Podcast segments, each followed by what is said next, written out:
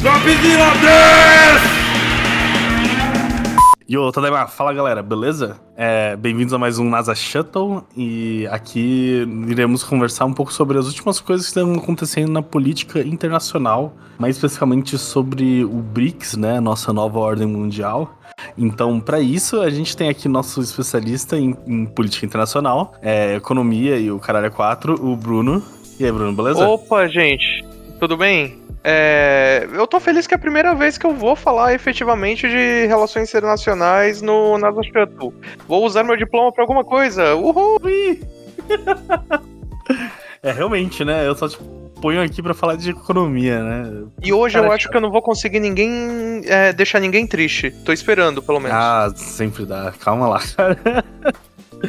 e daí também, para nos acompanhar aqui, temos a personalidade que gravou primeiro NASA Shuttle, que a gente infelizmente não colocou no ar. Tá aí pros nossos patrons só. Covardes. Covardes, é, pois é.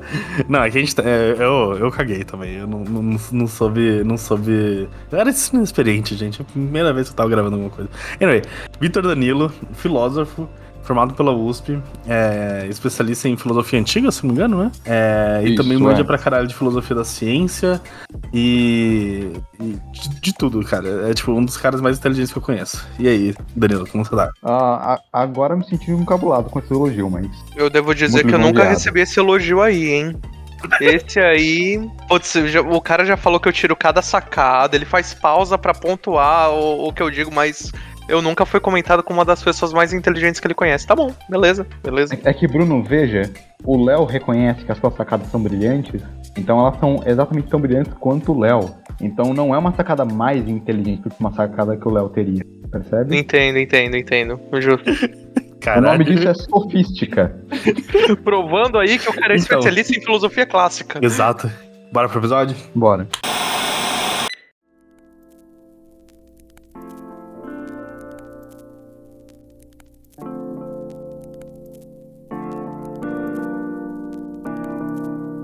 Então, a gente tá ouvindo muito falar nos últimos tempos, né? No mínimo, o que tá aparecendo no meu feed do YouTube.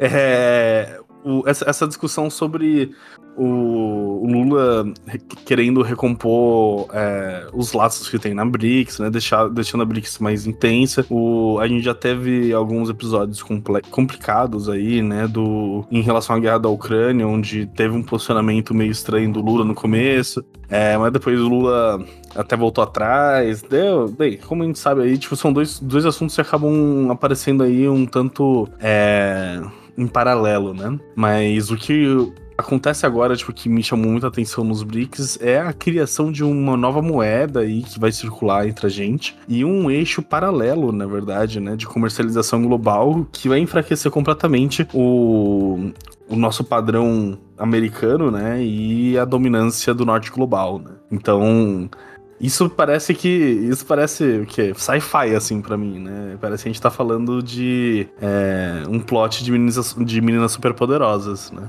Você pode, pode explicar um pouquinho o que, que tá acontecendo aí, Bruno? E, tipo, de onde vem toda essa treta? Se é uma coisa que, tipo, realmente tá recente aí, ou uma coisa que, tipo, já tem uma progressão histórica aí? E por que raios que a gente tá ouvindo falar desses nomes tipo OTAN e BRICS tanto hoje em dia. Certo. Na real, eu acho que a gente tem que ir muito lá para trás antes de começar a falar sobre BRICS e tudo isso. Bora porque... lá, então. Bom, tem um monte de coisa para explicar o porquê surgem esses blocos e como eles surgem. E aí uhum. eu vou fazer o quê? Vou pegar o meu primeiro semestre do primeiro ano de Relações Internacionais e colocar para uso. Eu achei que nunca ia, ia ser útil ou prático, mas valeu Cláudia, valeu Marília, valeu Elaine, e, sei lá, não lembro o nome mais de professor. É isso, gente. O agradecimento tá feito, mas...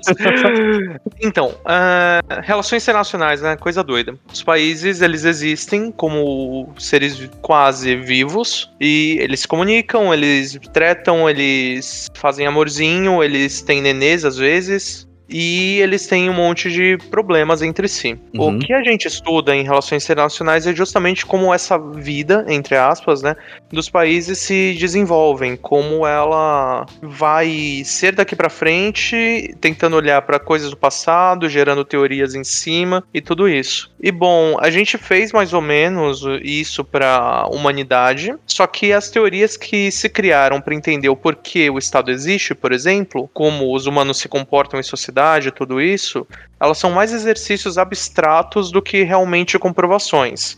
Já que temos um filósofo, ele vai poder ajudar um pouco sobre os contratualistas, mas a ideia é que assim, toda relações, é, todo estudo de relações internacionais surge em cima dos modelos os contratualistas clássicos, né?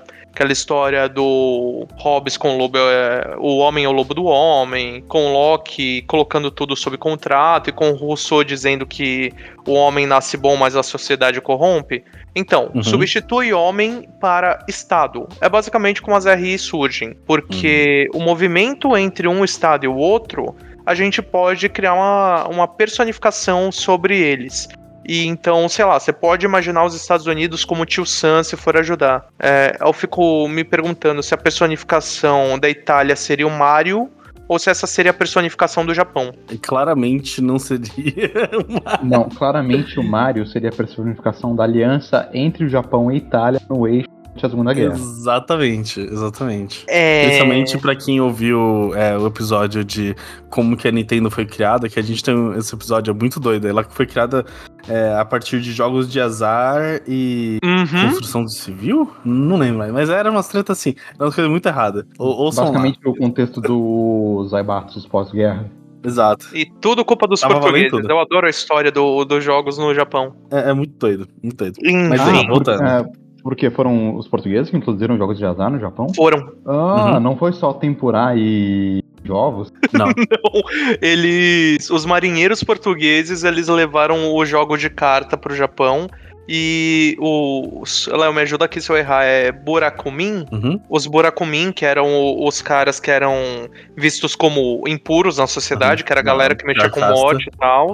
E aí é desde o do coveiro até o açougueiro. Mexe com bicho morto, seja humano, seja gente, a sua casta não presta. Aí eles pensaram: ah, já que a gente não presta, vamos lucrar aqui com lucro ilegal e com jogo ilegal, e é isso nasceu Yakuza, então a Nintendo é bisneta de português. Exato. Olha só, interessante. É, é, a gente tem dois episódios inteiros só pra falar o que você falou em 20 segundos. Caramba, cara, você podia fazer introduções. Olha só, eu escrevo do próximo programa. Exato. Então, é, é, é bem é, como se fosse uma. É, voltando, né, o assunto. Então é como se fosse Sim. uma sociologia das relações entre países, assim. Exato, né? exato. É, a gente vamos do, do módulo básico. Primeiro ano você vê desse jeito. É, a gente olha por esferas de, de escala, né? Vamos dizer assim. Então tem a escala do Estado, tem a escala supraestatal às vezes, tem a escala dos indivíduos. É, cada lente vai servir para uma coisa. No início das relações internacionais do curso, né? A gente olha só é, com a lente para o estado. Então, imagina como se fosse um telescópio ou um microscópio. Depende de onde você está olhando. Mas é, você pode aprofundar ou maximizar. Então o indivíduo ele vai ser a maior granulação possível. É o, tipo, é o menor ente que vai ter dentro dessa relação. Tipo, a gente fala de Lula, Putin. Todos eles são indivíduos. São indivíduos uhum. com mais poder do que todos nós aqui, mas são indivíduos. E aí você passa para corporações, e aí você passa para entes estatais e aí você passa para organizações internacionais, numa escala crescente, né? O que a gente faz no primeiro ano é só olhar para parte dos estados, porque a teoria evolui e passa a incorporar esses outros entes, né? Esses outros seres, a teoria como coisas que podem causar é, distúrbios nessa relação entre os estados. As relações internacionais elas estudam, em resumo, como um ente em específico interage com o sistema internacional. E o sistema internacional é esse agrupamento de personificações dos estados e das relações deles. Então, é, um indivíduo pode causar uma problemática grande, ou pode ser algum estado que cause com outro. Aí, indo uhum. lá para o início, o que a gente entende é: o estado é o lobo do estado. Uhum. Ou o Estado nasce bom, mas os outros estados, o sistema internacional os corrompe. Então, é, a gente parte de premissas que são da sociologia e da filosofia, por essa lógica contratualista, para entender como a política internacional se formou. E uhum. aí vem algo super interessante que tem duas principais teorias de relações internacionais. Uma é o realismo, que essa é mais russoniana, digamos assim. Ela é muito. O outro é o lobo de mim, é, no aspecto de.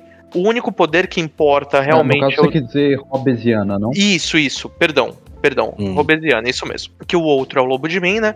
E que o único poder que importa no sistema internacional é o do próprio Estado e que o Estado mais forte vai ser o Leviatã. Então ele aponta realmente essa figura que para os indivíduos ela é mais é, abstrata como algo em específico. Então hoje, tá, hoje não, porque hoje é mais difícil, mas digamos no pós-guerra, o Leviatã era os Estados Unidos, ou a União Soviética, por exemplo. Uhum. Era um ser com um poder extremo e que deveria garantir, é, seja por vontade própria ou por divino manifesto, né? Uhum.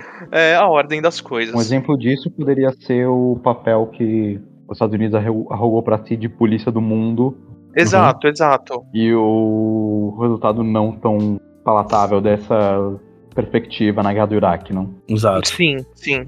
É, é interessante colocar isso, que no desenvolvimento das relações internacionais, existem diversos debates teóricos de qual que deve ser seguido, é, qual modelo deve ser seguido. Então, esse primeiro debate de realismo e liberalismo, o realismo venceu. Aí o segundo debate foi quanto ao método, se deveria ser usado o método qualitativo ou quantitativo.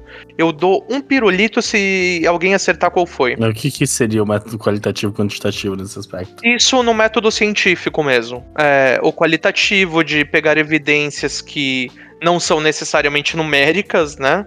É, de pegar opiniões, pegar estudos que não se baseiem puramente em pesquisa matemática, e o quantitativo, método quantitativo científico, de se basear em evidência probabilística, estatística e numérica. É bem, isso é bem, isso é meio óbvio, né? Se, se essas pessoas ouvissem cientistas.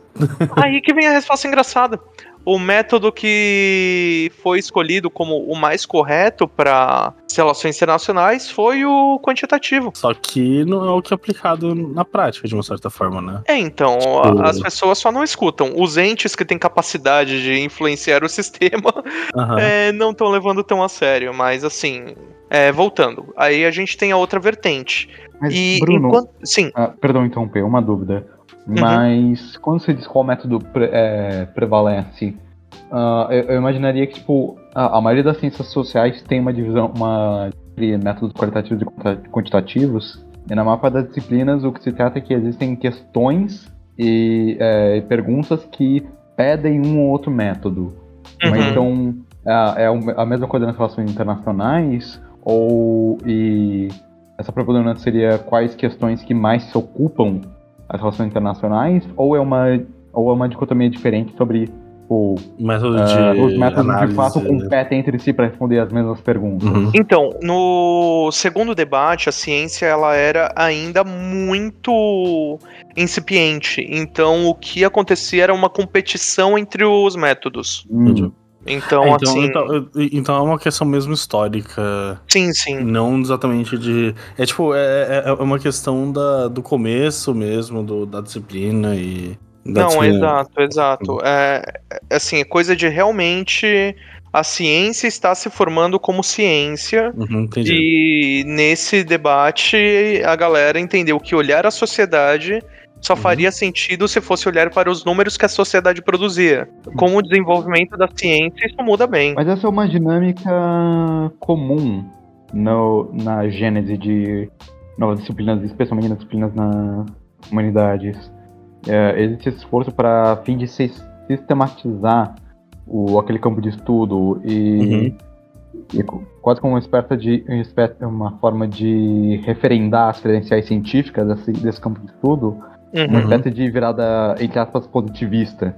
Uhum. Uma ênfase muito forte no, é, nos dados, no exame numérico, na implantação de uhum. uh, métodos matemáticos. É, é, é, bastante comum. É meio, é, é meio, tipo, colocando num ponto de vista um pouco mais leigo, é assim, né? Uma criança que acabou de aparecer aí no meio da, da treta com um monte de adulto, querendo falar, não, me levem a sério, eu tenho números. Né? É basicamente isso. É. Eu não, é, eu tenho quase. Um é, eu tenho quase certeza que isso foi em década de 50. RI é uma ciência bem nova, na verdade. Bem nova, bem mas nova. Eu não então. tô encontrando aqui. Eu tenho quase é, mas certeza é tipo que foi século, então, basicamente. É, século passado que se formou como ciência e começou a ter os cursos ah. de relações internacionais. Entendi. Isso foi uma evolução do pós-guerra, digamos assim, uhum. do pós-segunda guerra. Antes é, a gente é... tinha relações internacionais, sentido. mas não tanto. É, era de uma maneira muito mais tradicional do que uhum. uma maneira científica, digamos assim. É, é, é tipo... Não, imagino que não fosse tanto uma disciplina autônoma e mais um campo de estudo Era um... é, que sim, passava sim. diferentes disciplinas, certo? Uhum. É que depois de duas guerras, parece que pensar em relações internacionais é um pouquinho interessante, né? Oh, well. Parece importante. ah, ah, mas no próprio, tipo... Eu não sei em que medida isso dialoga com a gênese das relações internacionais, mas uh, o campo do direito internacional no contexto pós-guerra, imediatamente pós-guerra, e com a reabilitação do justnaturalismo, Fuller, o surgimento dos novos órgãos supranacionais e pouco a pouco a consolidação da polaridade da Guerra Fria, surge um esforço tipo, bom, é, é, é parece que nós, é, o século XX cria uma realidade, realidade da relação internacional que é qualitativamente distinta de, do que foi a relação entre países ao longo da, de, do último milênio, por exemplo. Sim, sim. É, na verdade, isso se aproxima muito. É, é justamente por essas retomadas que se veem como é, retomadas e transformações, né? Que se vê a necessidade de criar essa ciência. Antes, a, as relações internacionais eram discutidas é, por historiadores, por juristas, por especialistas em direito. É, não era algo que existia a pessoa especialista nisso. Uhum. Então, isso nasce, essa necessidade nasce, justamente porque, né, os caras têm bomba atômica agora, né? Vixe, Maria. Inclusive, é. vocês assistiram Oppenheimer? Eu adorei o filme. Tem muito bom filme, muito bom. Eu, eu assisti, então... eu também assisti Barbie, que era inclusive o que o Léo Dinami tinha chamado pra comentar, e ele mudou de ideia e eu me profundamente por isso. É, eu também tô bolado que ele não me chamou pra assistir Barbie, e nem pra comentar Barbie, mas enfim, eu também assisti Barbie, ótimo filme. Já, já, já, já, passou a hype da Barbie, a gente... É não interessa, eu quero falar Sim, de Barbie. A gente, a gente, é, se já saiu do cinema, a gente não pode mais falar sobre, é uma bosta. É justo. Tá Voltando a relações internacionais, gente. é, mas então, duas teorias, né? Tínhamos o realismo, que essa ganhou esse nome também como uma criança querendo é, trazer atenção para ela. De eles diziam que não, o realismo fala como o mundo é, né? A gente Exato. tá ali para botar o dedo na ferida e não sei o que. A gente tem toda a razão do mundo. Enquanto o liberalismo nas relações internacionais, não confundam com o liberalismo econômico, por favor eles eram mais do. Não, o mundo tem que ser desse jeito. As pessoas precisam cooperar entre si. É, os países, na verdade. Os o países idealismo. precisam cooperar entre si. É, ele é muito mais ligado ao idealismo. Uma coisa interessante é que enquanto o realismo chama esse espaço de relação entre os os estados de sistema internacional, o liberalismo ele chama de sociedade internacional. Hum, e hum, enquanto comunidade internacional também também também funciona. Ambos estão estão ligados à mesma vertente é, teórica. E enquanto o realismo ele diz que o único poder que importa é o Estado, e ele diz o poder hard power mesmo, já vou explicar um pouquinho sobre hard power e soft power, é, uhum. o liberalismo ele é muito mais sobre o como cada ente tem poder.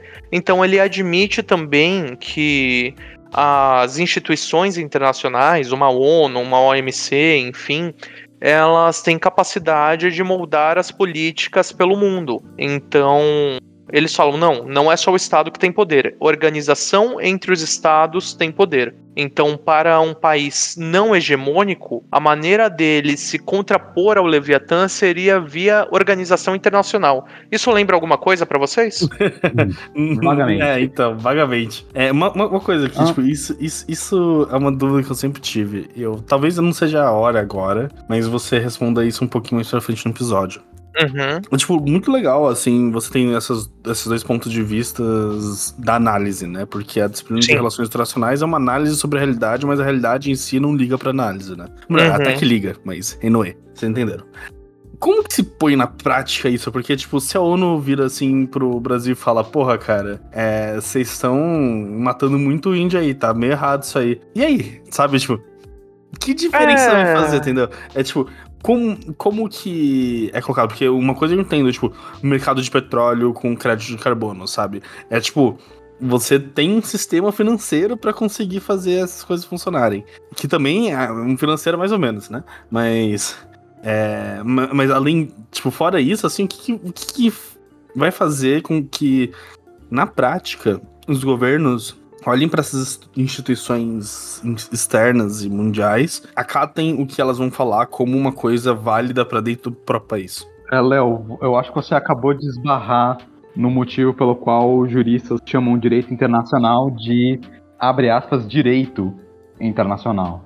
Porque o que significa é, direito quando não tem a força do Estado para fazer valer uh, suas prescrições. Uhum. Como relações tipo, internacionais não são regidas por um. Não, não são governadas pela força de um Estado que goza do monopólio da, é, legítimo da violência. Uhum. Então elas são relações anárquicas. Mas então, o Léo, além de esbarrar nisso, ele esbarrou também em porque houve o primeiro debate entre os realistas e os liberais. É, é justamente isso, tipo, ah, mas o que que faz valer aqui dentro? E aí vem todo o desenvolvimento da ciência, eu realmente vou responder isso mais pra frente. Mas então, a gente tem é, essas duas formas de visão de como funciona a sociedade ou o sistema internacional, é, baseadas em contratualistas. Então, enquanto o realismo ele é bem Hobbes, o liberalismo ele é mais uma mistura de Rousseau com Locke. Então, é, surgem essas maneiras de analisar o mundo. E com o desenvolvimento da política, isso tendo registrado é, historicamente há, sei lá, alguns milênios já, é, dá para criar um embasamento de dizer que aquilo funciona ou não funciona. Inclusive, é, colocar esse ponto que eu falei de trazer a abstração dos contratualistas mais para a realidade. É super interessante, porque os estados, eles literalmente abrem mão de determinada liberdade para estar dentro de um grupinho legal onde ninguém vai se matar.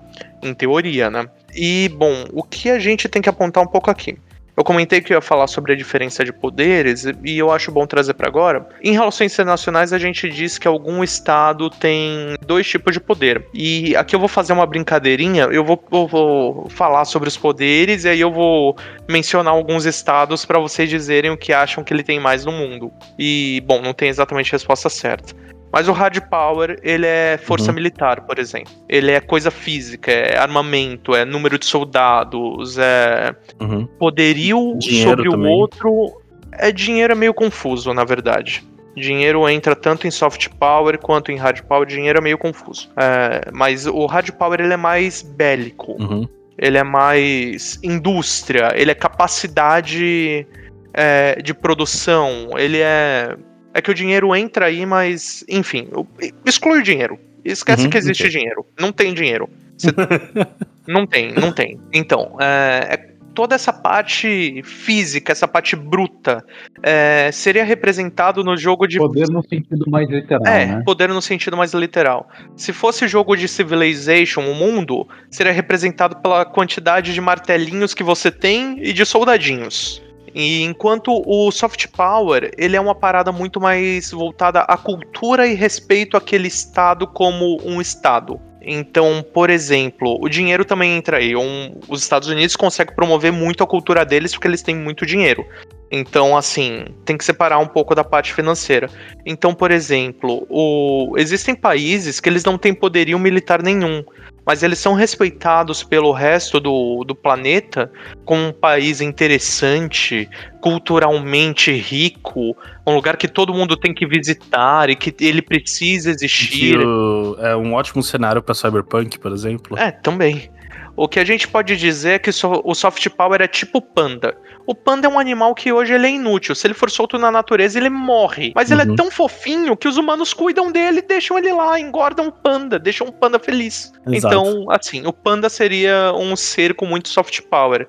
Mas sei lá, por exemplo, quando vocês pensam nos Estados Unidos, que é óbvio, vocês diriam que ele tem mais soft power ou mais hard power? Ele tem muito dos dois. Mas Sim. claramente hard é. power é, em, termo, em comparação a outras nações, né? Sim, tipo, sim. É só olhar sempre, ele investe, você sempre né? precisa comparar em outras nações. Não faz sentido é. um cara sozinho. Então, é, nesse caso, ele tem muitos dos dois e mostra porque ele foi um líder hegemônico contra a investida soviética, segundo eles, né, de vamos proteger o mundo do comunismo. Eles uhum. colocaram nisso porque a balança de poder colocava ele como o ente mais pesado. E aí, como uma força gravitacional, todos os menores que é, procuram uma ideologia próxima deles acabam orbitando isso, né? É, orbitando é. ou sendo trazidos à força, como foi comum na América A Latina. gravidade é uma força, né? Eu não tô dizendo que tá orbitando porque quer. Bem colocado. o buraco. Quem cai no buraco negro não queria cair no buraco negro. Então, tipo, poderia dizer que a Rússia é o, tipo, seria um, um super hard power com um pouco soft power, no mínimo aqui é. no no Brasil, e o Japão seria super soft power sem hard power nenhum. Exato, exatamente. O Léo pegou bem. Eu ia justamente falar da Rússia, porque a Rússia, apesar de ter uma cultura incrível, é uma cultura pros russos e pro leste europeu. Ela uhum. não é difundida no mundo. E o Japão, por outro lado, kawaii desuga saimasu. E não tem armas. Exato. não tem um, militares no Japão. É. Exatamente. É, eu lembro que tanto o John Oliver quanto o Gregório fizeram uh, episódios nos seus programas dedicados a comentar a ideia de soft power. E ambos usaram como exemplo de soft power uh, o investimento da Coreia no K-pop. Ah, sim, perfeito. Sim, sim. Uhum. Com certeza. Então, é, é, sobre o que eu comentei. O dinheiro, ele orbita os dois poderes. Uhum. Dá até pra... Eu não sei se tem teoria sobre isso, e se eu falando aqui vai ser loucura. Agora. Sim, sim. Mas talvez a gente possa até dizer que o, o capital financeiro, o dinheiro, seja uma, um terceiro poder.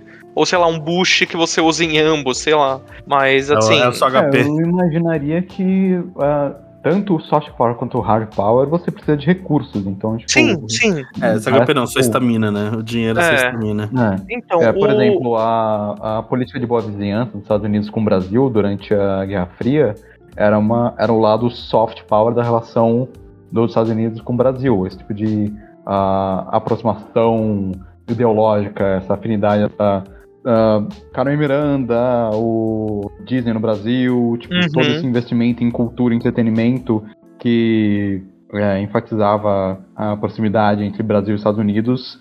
Esse tipo de iniciativa precisa de recursos, precisa de investimento. Sim, e sim. o investimento justamente, é, envolve justamente o capital que os Estados nacionais têm a seu dispor para para investir nessas duas modalidades de poder, não? Sim, sim, sim. É, e assim, o que é legal de destacar que países que são hegemônicos em seus cenários normalmente têm os dois. É, e o que o Danilo comentou de que o dinheiro precisa para ambos é verdade, mas assim, ele é muito mais essencial pro hard power. O tradicionalismo histórico também dá muito soft power. Então, por exemplo, a Índia, a gente não vê muitos filmes indianos aqui no ocidente. Uhum. A gente não conhece muitos músicos indianos, mas a gente reconhece. O que é curioso, dado que Bollywood é uma indústria maior do que a própria Hollywood. Sim, né? sim. Uhum. mas lá tudo é maior, né? O número de pessoas. É. Apesar de não ter tanto dif é, difusão do soft power atual, é, eles têm muito o, a pegada mística do de ser berço de religião, de ser um lugar antigo e cheio de cultura, de ter uhum. muitas etnias que passaram por ali. Então, assim, o dinheiro ele é mais essencial para o hard power, porque assim, você pode ser especialista em arco e flecha. Todos os seus é, seres humanos viventes são o melhor atirador de arco e flecha do mundo, inclusive atualmente não tanca bomba, né? Então, o, uhum. o, você precisa atualizar o seu exército, isso demanda dinheiros. Enquanto o soft power ele pode ser adquirido historicamente. É claro que para você difundi-lo mais vai precisar de dinheiros uhum. mas ele ele se acumula naturalmente. Aí uhum. voltando à comparação do Civilization, é, isso seria representado pela sua bolinha ali roxa de cultura e bom também de fé e também de ciência. Enfim, seriam os outros recursos do jogo que não são os ligados ao hard power, né? Uhum. É, então, é, existem esses dois tipos de poder. A gente poderia falar, talvez, que uh, hard power é algo que estados nacionais produzem e soft power é algo que estados nacionais instrumentalizam? É, hum. Não, porque também dá para produzir soft power. É, tipo, você for ver o Neymar tá jogando nos Emirados Árabes. Né? Na Arábia Saudita? Ah, na Arábia Saudita, verdade. Honestamente, eu não me importo onde o Neymar tá jogando. não, mas assim, entenda, entenda que, tipo o Neymar não tá, o Neymar não tá jogando no Brasil. Não, não, mas nesse Europa. ponto ele tá instrumentalizado, porque ele é um ser que não é daquela região Exato. e ele foi comprado e levado. Mas quando você tem investimento em uma escolinha de futebol para criar jogadores no futuro, você tá criando a origem do seu soft power. Uhum. Então ele pode ser é, instrumentalizado ou ele pode ser criado. Então os estados eles têm essa capacidade de criação de ambos os poderes. E bom, o esses poderes, um deles não é bem visto quando você usa sobre os outros hoje em dia, né? Quando você simplesmente hum. invade um país e decide que aquele país agora é seu, não é muito legal. É uma questão engraçada também, né? Por quê? Não, tipo, é óbvio, né? Mas assim, por que que hoje a gente tem esse pensamento, mas antigamente é, é, é, a gente tinha um pensamento bem oposto, na verdade, né? Tipo, existiu um momento, assim, que invadir os outros países deixou de ser uma coisa natural e começou a ficar uma coisa muito criminosa. É, então, a resposta vem com o iluminismo. Na verdade, é um dos movimentos, né? É, isso lá na França, lá no século XVIII, é, então, falar, pô, isso, aí faz, isso aí faz muito tempo. E o, Sim, o quanto... faz.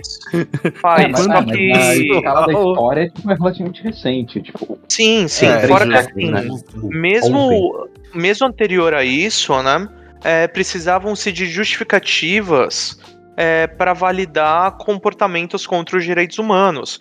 Então, por exemplo, a gente tem é, cartas é, de padres dizendo por que era certo escravizar pessoas negras. Uhum. Então, assim, procuravam-se justificativas hum, para existia, aquilo. Existia uma moral mesmo em 1500, assim. Que... Existia, existia, assim, não, não... E essa moral, ela foi evoluindo também. Então, assim, quando você fala que era legal invadir país, não sei o que, quando você olha, sei lá, anterior a isso ainda, quando, sei lá, é, Império é, Romano. Anglo-saxão, é isso. É, isso, é, assim, quando, falando, é, perfeito, quando perfeito. você passa a ter que justificar o porquê você está invadindo, uhum. você já está criando parte dessa moral de relações entre estados, digamos assim. Uhum. Então, precisa de justificativas para a guerra.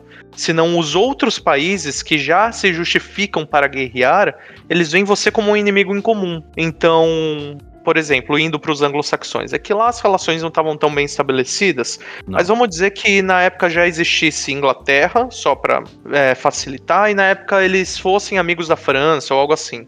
É que fica difícil um exemplo desse porque a gente não teve esse tipo de invasão depois que passou-se a ter as justificativas. Mas, bom, Tá, vamos supor que existe União Europeia no ano 890. Hum. Okay. Vamos, vamos dizer. Ah, não, pera, ex existiu. É só você olhar um pros ataques. É. é, de fato. Não, mas assim, é só você olhar, tipo, talvez até antes, assim, né? Com os romanos e os mongóis, né? Os, os, gregos, na verdade, desculpa. Os gregos e os ataques dos mongóis. Então, é verdade, verdade. É, já existia é, impérios e já existiam outros estados. É, e os mongóis atacavam porque sim. É, o melhor exemplo é esse. Eles se tornaram o inimigo comum de todo o povo, entre aspas, civilizado. E, e é só pra, só pra dar um contexto histórico pro pessoal. Que, tipo, nessa época aí que você falava de Esparta, Atena, as guerras aí dos gregos contra os mongóis e tal, é, a Grécia não era, tipo, um país.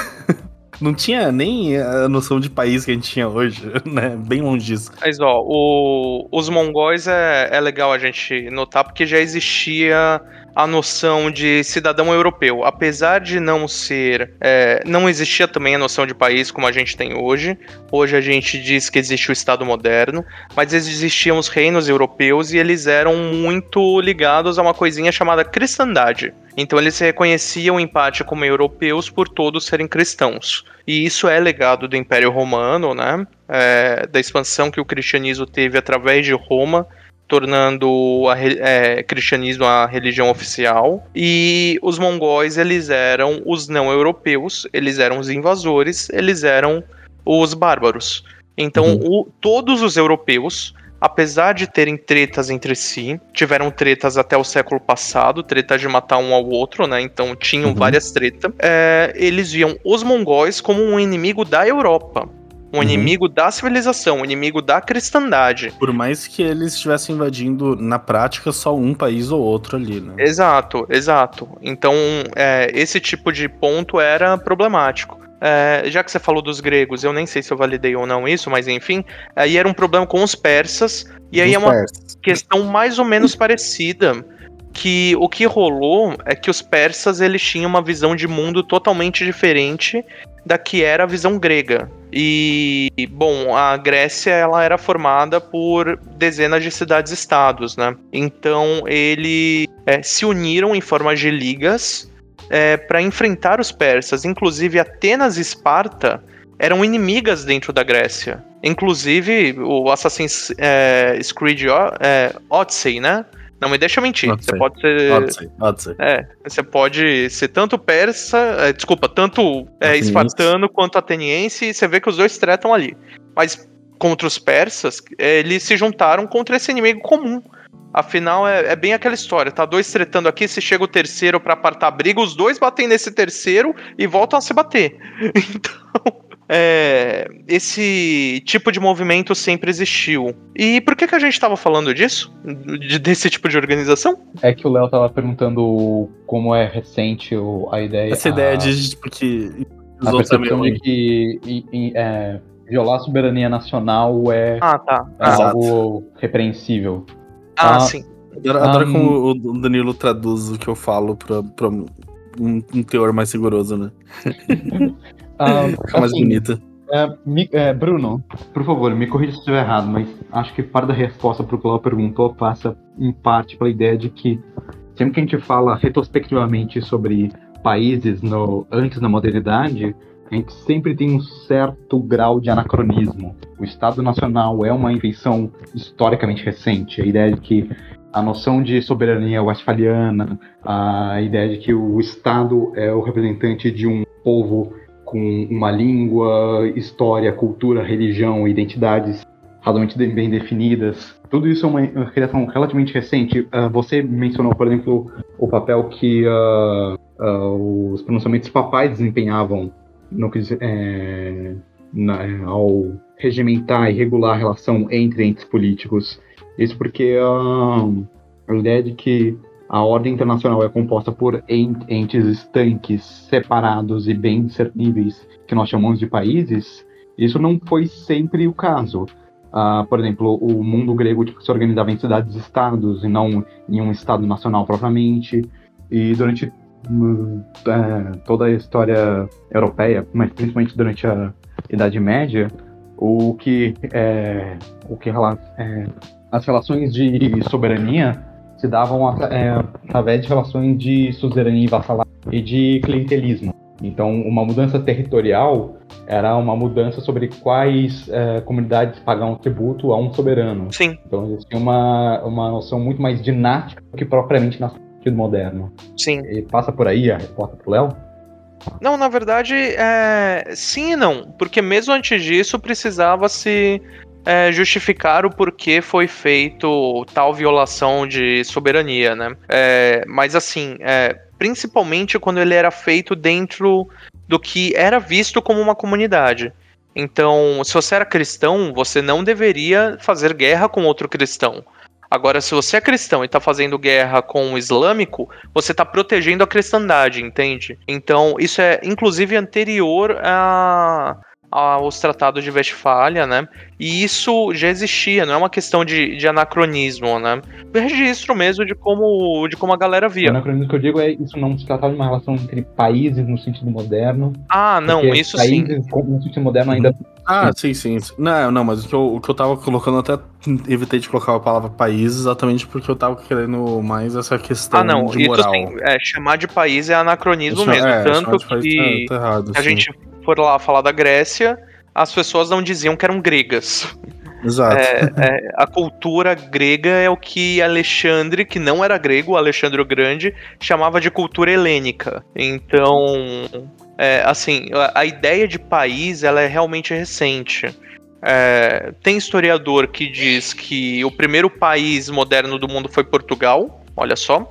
É, mas a gente de relações internacionais é, diz que os primeiros países do mundo eles vieram depois da Paz de Westfália, que foi um tratado que separava enfim, que botava fim nas guerras contra os protestantes. Então, os países eles passaram a existir aí porque e deixavam das noções contemporâneas de soberania nacional. Exato, porque respeitavam uhum. que um determinado estado dentro daquele espaço ele poderia escolher a própria religião. Uhum. Então, a parte curiosa é que isso aconteceu na Alemanha e na Alemanha só foi se tornar país muito tempo depois, enfim. É, então, e, e, e, só lembrando também que na Ásia, assim, toda a questão da China com, com o Japão e com a Coreia e com Okinawa é, aconteceu bem antes isso. Mas tudo isso, isso é meio. É, a gente vê com um olhar ocidental, é o que eu bati é, já em outros programas que eu participei. Se a gente olha para como eram as relações no Sudeste Asiático, era totalmente diferente e era ainda mais interessante é, os termos de contrato de entre aspas, suzerania e vassalagem de, de lá do que comparados ao da Europa, porque o da Europa era sempre bilateral. O cara uhum. ele era é, é, suzerano de alguém e vassalo de alguém, muitas vezes. Mas uhum. era bilateral. Se você jura é, para alguém, esse cara tá jurado a você, e é isso é entre vocês dois.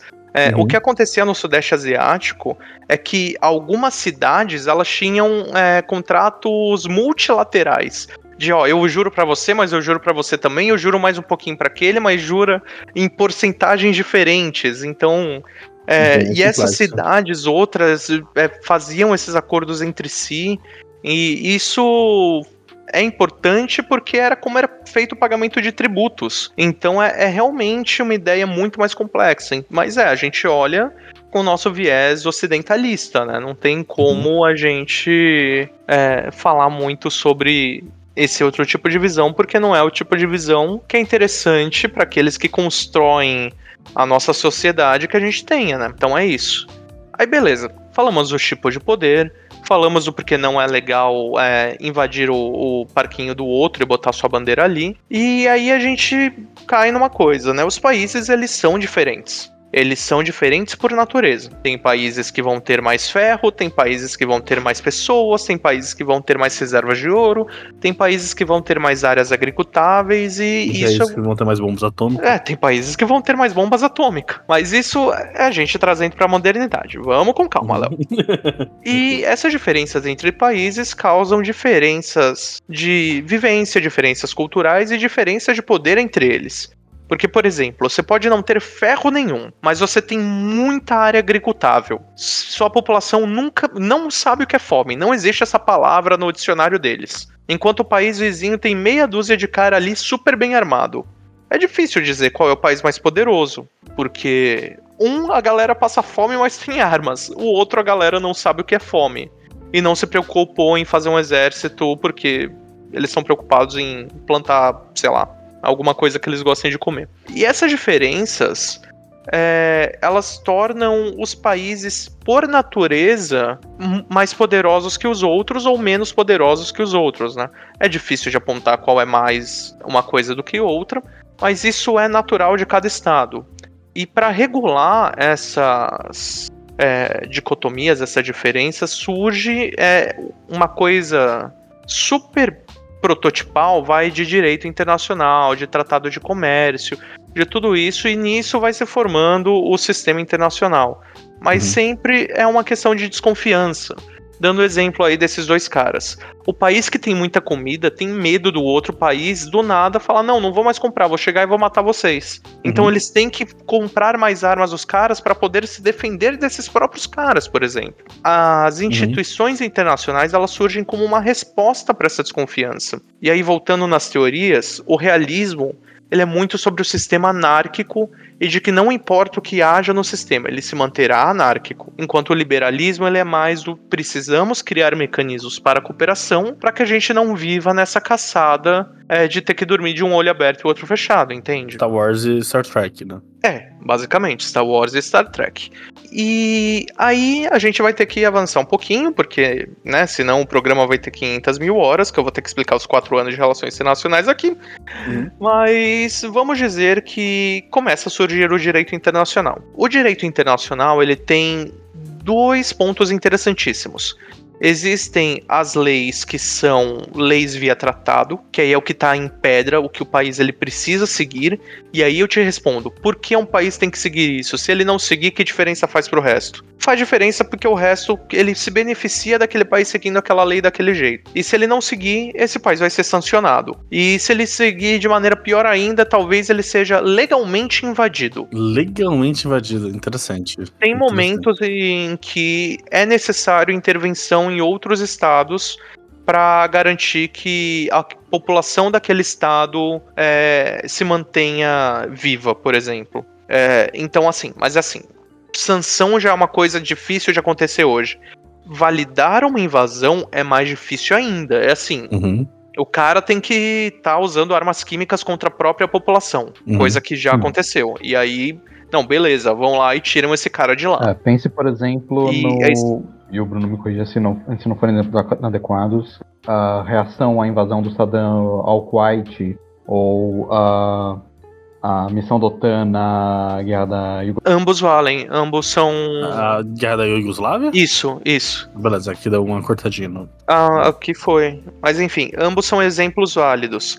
É, e ambos os pontos dizem que a ONU agiu de maneira estranha, principalmente na guerra da Iugoslávia. É. De permitir morte de civil, de se livrar de civis que estavam incomodando, enfim. Então, assim, é, ainda é guerra, né, gente? E independente do soldado que esteja lá, pode ser o soldado da ONU ou pode ser um mercenário. Ambos vão agir como soldados, né? Então, não é legal quando isso acontece, mas a gente tentou criar um direito para guerra ser menos árdua quando ela acontece. É, uhum. mesmo nas relações internacionais, a gente não diz que não, nunca haverá guerra. Tem teorias que dizem isso, mas aí são teorias mais idealistas ainda, né? De como criar um mundo que não tenha guerra nenhuma voltando nas instituições internacionais, elas tentam criar é, uma espécie de cooperação entre o mundo para que todo mundo se beneficie daquele segmento de leis. O tratado ele serve como uma, um mandamento de que seu país tem que seguir isso. E os uhum. mecanismos para que isso seja feito é o tratado, quando ele é assinado por um chefe de Estado, ele passa para o Congresso daquele país, para o Congresso também aprovar e transformar em Constituição. Ah, ou sim. em algo menor no ordenamento jurídico. Mas o Brasil faz isso. Um tratado ele isso. tem quase tanta força quanto a Constituição. Ele tem força de lei quando ele é ratificado aqui no Congresso. Então, os outros países têm os processos próprios, mas tratados eles são Só lei. Que, assim, vamos lembrar então, que assim, quando, por exemplo, é na, na COP. Uh, esqueci o nome.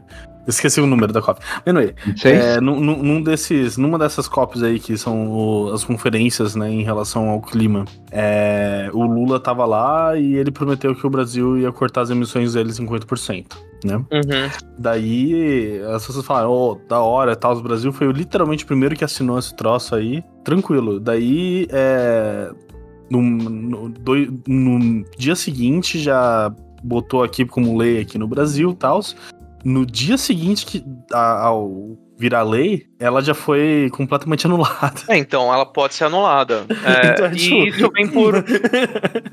Não, isso vem por outro motivo. Um dos fundamentos da ONU, que é a maior instituição internacional que a gente tem, é a livre determinação dos povos. Isso significa que um povo ele pode escolher para que lado ele vai, seja ele qual for. Então, uhum. por isso que um tratado ele precisa passar pelo Congresso, porque o Congresso é a representação do povo. A gente pode criticar um monte a democracia aqui, mas esse é outro programa. Vamos supor mas, que mas, ele é, seja. Não, é, é, é, essa é a função, essa função, Exato. Vamos olhar para de maneira pragmática para a função. O Congresso uhum. é a representação do povo. O povo não concorda com o que o presidente assinou, povo vai dizer não, isso não. Mas então, é por isso que é importante o tratado passar por um congresso, uma câmara, enfim. É, e existe o outro tipo de direito internacional, que é o direito dos costumes. E aí a gente diz que o tratado ele sempre é vinculante, porque o vinculante significa que vira lei e, e o caralho é quatro. O dos costumes nem tanto. Que goza da força de lei. Exato, isso. exato. Enquanto o dos costumes ele não é uma lei escrita no papel, mas todo mundo permite. Eu lembro da minha professora de Direito Internacional Público, professora doutora Vera, não vou me lembrar o sobrenome, e ela ficava muito incomodada que eu dormia na aula dela. Enfim, ela dizia que desde que o mundo é mundo, os barquinhos passavam. E o que isso significa? Os barquinhos passavam entre a fronteira dos outros países. E o barco passar e entrar na fronteira sem permissão era permitido. É, porque era como era feito comércio e não tinha nenhuma lei que estava lá escrita. Não, esse barco precisa ter tal documento, tal coisa, tal coisa, tal coisa.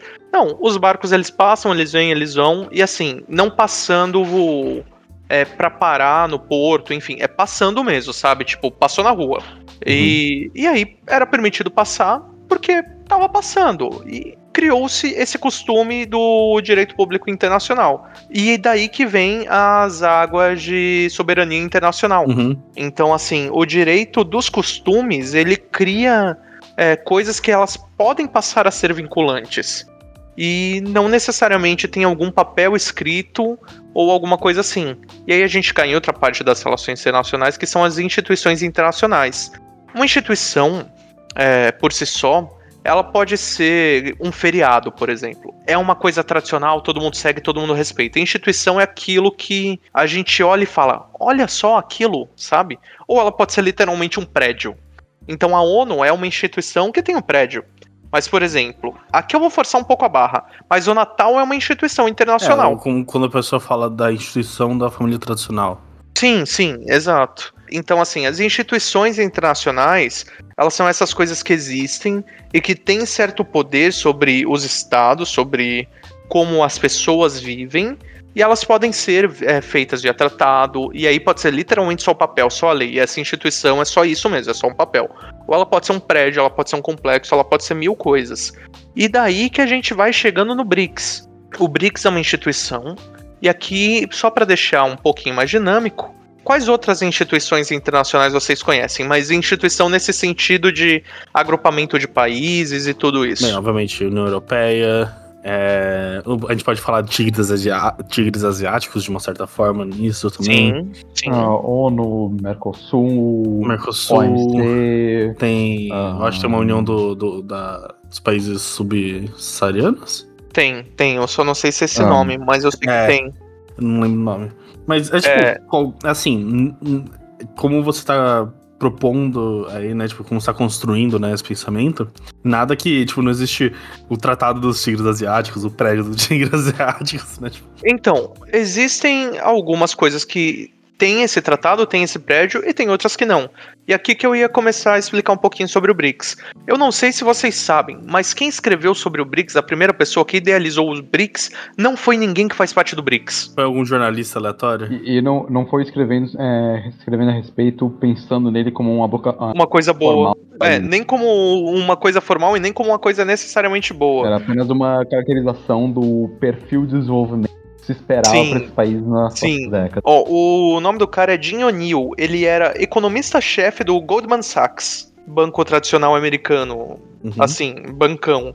E ele escreveu é, é, esse documento sobre o BRICS, que na verdade era BRIC na época. Ele não tinha o África do Sul ainda escreveu como uma análise de conjuntura econômica e ele colocava que em 2050 os países do BRIC eles possivelmente já do, controlariam mais do que 50% da, do PIB global entre eles. Então era uma análise de conjuntura mostrando o perfil de desenvolvimento desses países, o que deveria acontecer nos próximos anos. E assim, esse tipo de coisa é o que eu comentei no episódio passado, né? É o que o Aladdin faz hoje, né? Só que para mercados financeiros especificamente. Uhum. Então, assim, era um documento que não era assim, olha que legal esses países se desenvolvendo. Não tinha, vou dizer que não tinha um viés, vou, não tinha um viés assim de, olha, tá zoado isso, hein, Estados Unidos, faz alguma coisa. Mas né, o cara era economista-chefe de um dos maiores bancos dos Estados Unidos.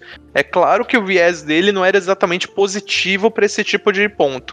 Dizer que a Rússia em 2050 vai ser mais poderosa que os Estados Unidos, tipo, não é uma parada que todo americano gosta de ler. E ele não é, escreveu como algo positivo realmente. Então, é, sabe quando a TV fala, e não vamos mostrar o método de como o criminoso fez isso? O cara uhum. mostrou o método, basicamente. Ele falou, ah, esses países aqui, ó, juntos são perigosos. Aí alguém falou e falou. Hum. Meio como o cara usando o chat GPT, perguntando: Chat GPT, você pode me mostrar algum bom, algum bom site para baixar filme pirata? Não, não, não posso mostrar porque isso é legal. Nossa, eu não sabia, que bom. Você pode me dar uma lista de sites para evitar? Exato. Exato. Exato, então, o cara escreveu ali sobre o BRICS e aí começou a se institucionalizar movimentos desses países para se tornarem alguma coisa realmente contra-hegemônica. É, a gente tem que lembrar que o mundo, é como a gente olha para o mundo, né? E aí eu vou dizer como as relações internacionais mais tradicionais olham, como a gente ocidental olha, como a gente dentro da zona de influência dos Estados Unidos olha. É, mas o mundo ele sempre foi centrado na Europa o nosso mapa mundi, o nosso modelo de mapa mundi mais comum, Europa tá no meio. Não sei se vocês notam isso, tá no meio em cima. Nossa, nunca reparei nisso. Então, né? Não é por um motivo à toa. A gente é uma bola de pedra, água, fogo e, e ansiedade flutuando no espaço. E os caras se colocaram no meio e em cima. Uhum. Então, é, e depois o eixo de poder ele muda com as guerras, né? E vem a bipolaridade. Parte na Rússia, e parte na, nos Estados Unidos, né? É, depois que cai a União Soviética, o poder ele vem se centralizando no, nos Estados Unidos e ele se torna algo hegemônico. Tanto que né, a gente tem os textos sobre o fim da história, que é muito nesse sentido de daqui para frente não haverá mais eventos que ficarão registrados na história como conflitos e tudo mais. É tipo, acabou a história, agora é só viver, sabe? Isso eu nunca tinha ouvido falar. E insira aqui o maravilhoso gênero de memes políticos na então, tirando o sarro do Francis Fukuyama, apontando como não, por sinal a história não acabou. É, é, é o, você não conhece o fim da história, Léo? Não, não conheço. É, então, ele foi escrito pelo Fukuyama você quer falar um pouquinho? Eu não consigo falar tão bem do texto. Você quer falar um pouquinho, Danilo, sobre? É basicamente uma reelaboração da teologia hegeliana, mas centrada na nova conjuntura pós-Guerra Fria. Francis Fukuyama estava reelaborando a ideia presente na filosofia hegeliana de fim da história, mas situando esse fim da história, essa interrupção do evento, essa conclusão da trajetória da, da história mundial, mas situando ela no interior das democracias liberais pós-Guerra Fria. Basicamente, o ponto que o Fukuyama tinha em mente era que, com o fim da Guerra Fria, o formato de governo característico das democracias ia ser internacionalizado, ia se tornar a norma, a norma no mundo. Pouco a pouco, uh, os conflitos por decidir quais sistemas é, deveriam predominar iam ao pouco cessar e nós atingiríamos uma espécie de fim da história justamente para o, pelo fim da disputa sobre quais formas de governo e de sociedade deveriam é, é, reger o, as comunidades globais. Essa seria é, a ideia é que essa, essa pergunta da história estaria resolvida uhum. e, a gente, é, e a gente entraria numa espécie de pós-história. Sim, é, é, legal a gente colocar, né, que o, o Danilo citou essa revisão de Hegel, né? Mas eu não sei se toda a audiência conhece Hegel, mas um, uma das ideias do Hegel. Como não? É... Para que Todo mundo ouvindo tem que ter lido a Fenomenologia do Espírito pelo menos três vezes. É, então, a elevação da humanidade viria através do desenvolvimento intelectual e cultural, o desenvolvimento completo do ser. O que o Fukuyama coloca, né? é que o desenvolvimento completo da história é o capitalismo democrático a democracia capitalista liberal, sabe? Então, é voltando ao Civilization, que eu nem gosto, é como se você tivesse ganhado a partida. É isso. É, mas é assim, só colocando, deixando claro, assim, sobre as questões do público, a gente viu isso no ensino médio. A questão é se as pessoas lembram ou não, mas tudo bem. É, tipo, Leo... algumas pessoas vão, vão, tipo, pensar assim, hum, Hegel, lembra Hego. E, e vai ficar por aí, tá ligado? E outras pessoas vão, tipo, hum, Hegel, lembra Hegel. E é isso aí também. É, é acho que vai ser então, difícil Léo, lembrar sobre Hegel, de fato. É, Léo, assim, você fez ensino médio comigo e eu tenho certeza que a maior parte das pessoas que fez ensino médio conosco não se lembra de quem é Hegel, ainda mais com os professores de filosofia que a gente teve. Então, eu não diria nem que é culpa das pessoas. Fora que se você lembra, é muito mais culpa sua do que do resto. Você é uma pessoa diferenciada. Você demorou uma tarde inteira para aprender a tocar violino. As pessoas demoram, sei lá, 10 anos. Então, o Creveland, velho. O Creveland, o Adilson, aquele cara que ninguém lembra o nome porque ele desapareceu. Nossa, verdade, né? Teve... Nossa. É. Mistérios. Então, tá. chega de off-topics, voltando. O Fukuyama ele fala sobre o fim da história, porque ele tinha em mente que isso aconteceria, mas a gente viu que não, né?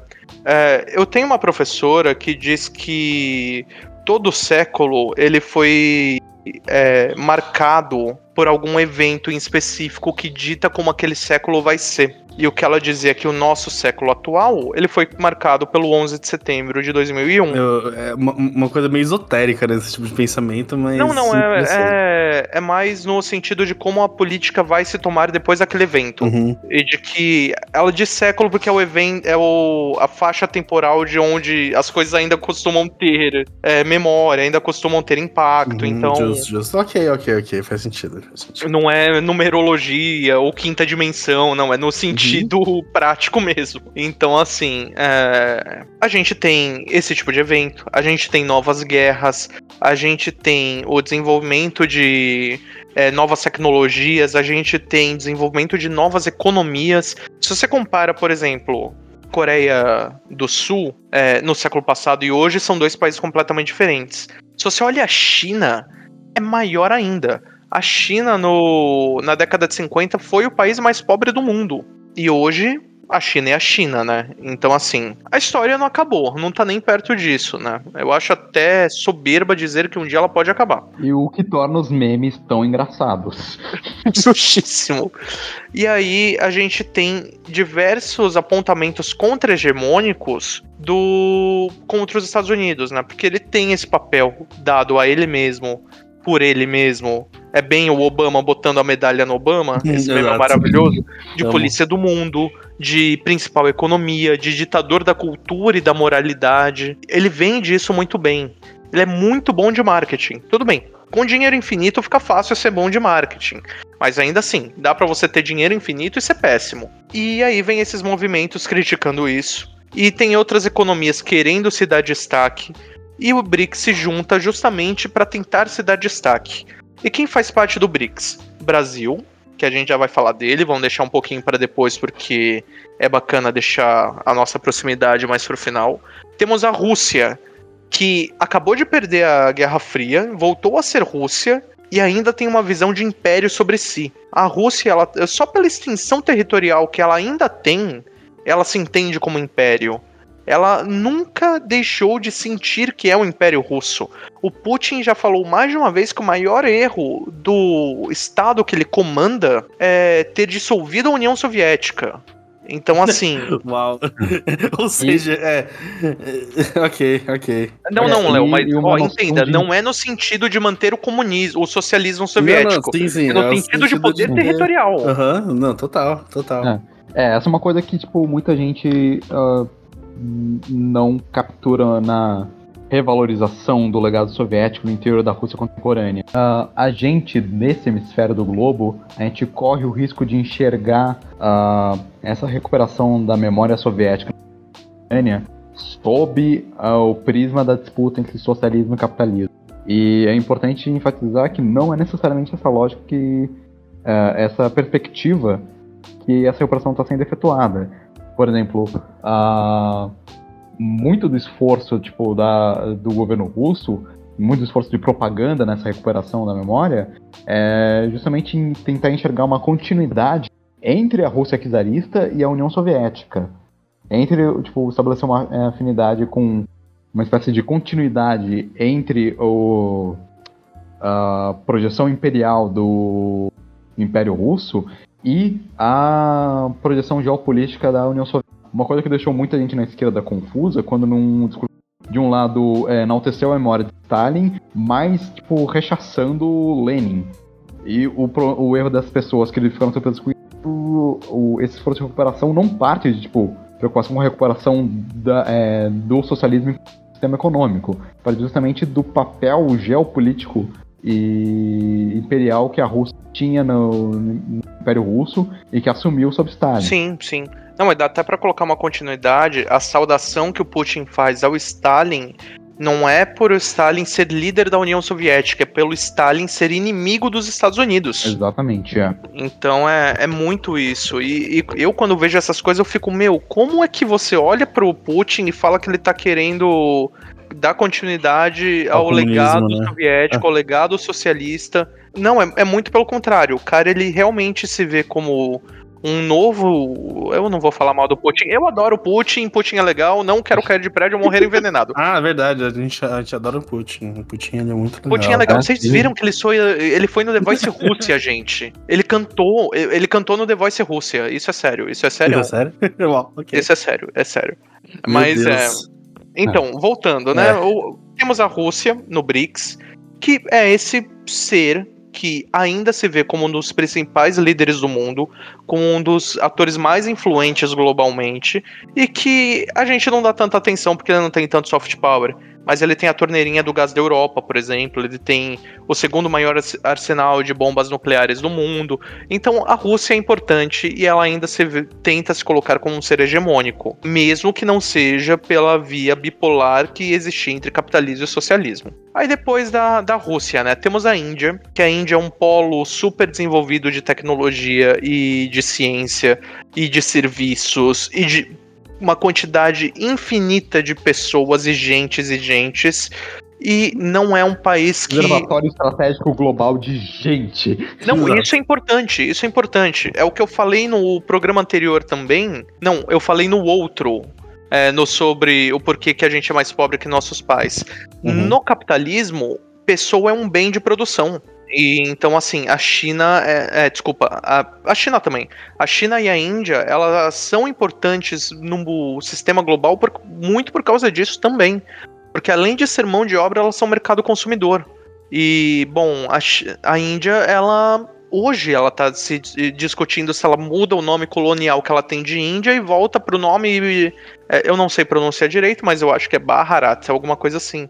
Então é um país que, apesar de ter muito da população global ali, é um país que ele é visto como periferia do mundo. Uhum. A gente precisa deles, a gente como Ocidente, é, como mão de obra e como mercado consumidor. Se você tira um bilhão da conta de qualquer empresa que vende lá, um bilhão de clientes, né?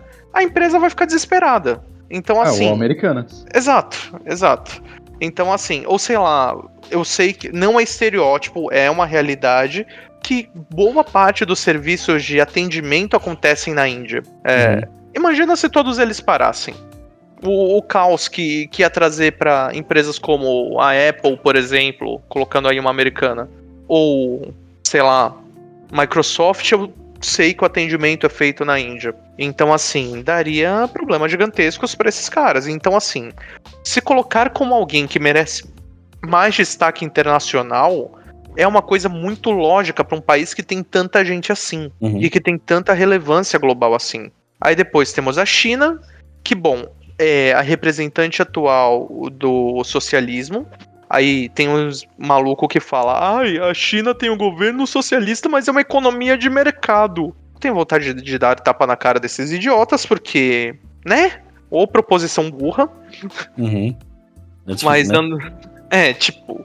Uma, não, não, nem vou me prolongar aqui sobre isso. mas é, a China, ela tem.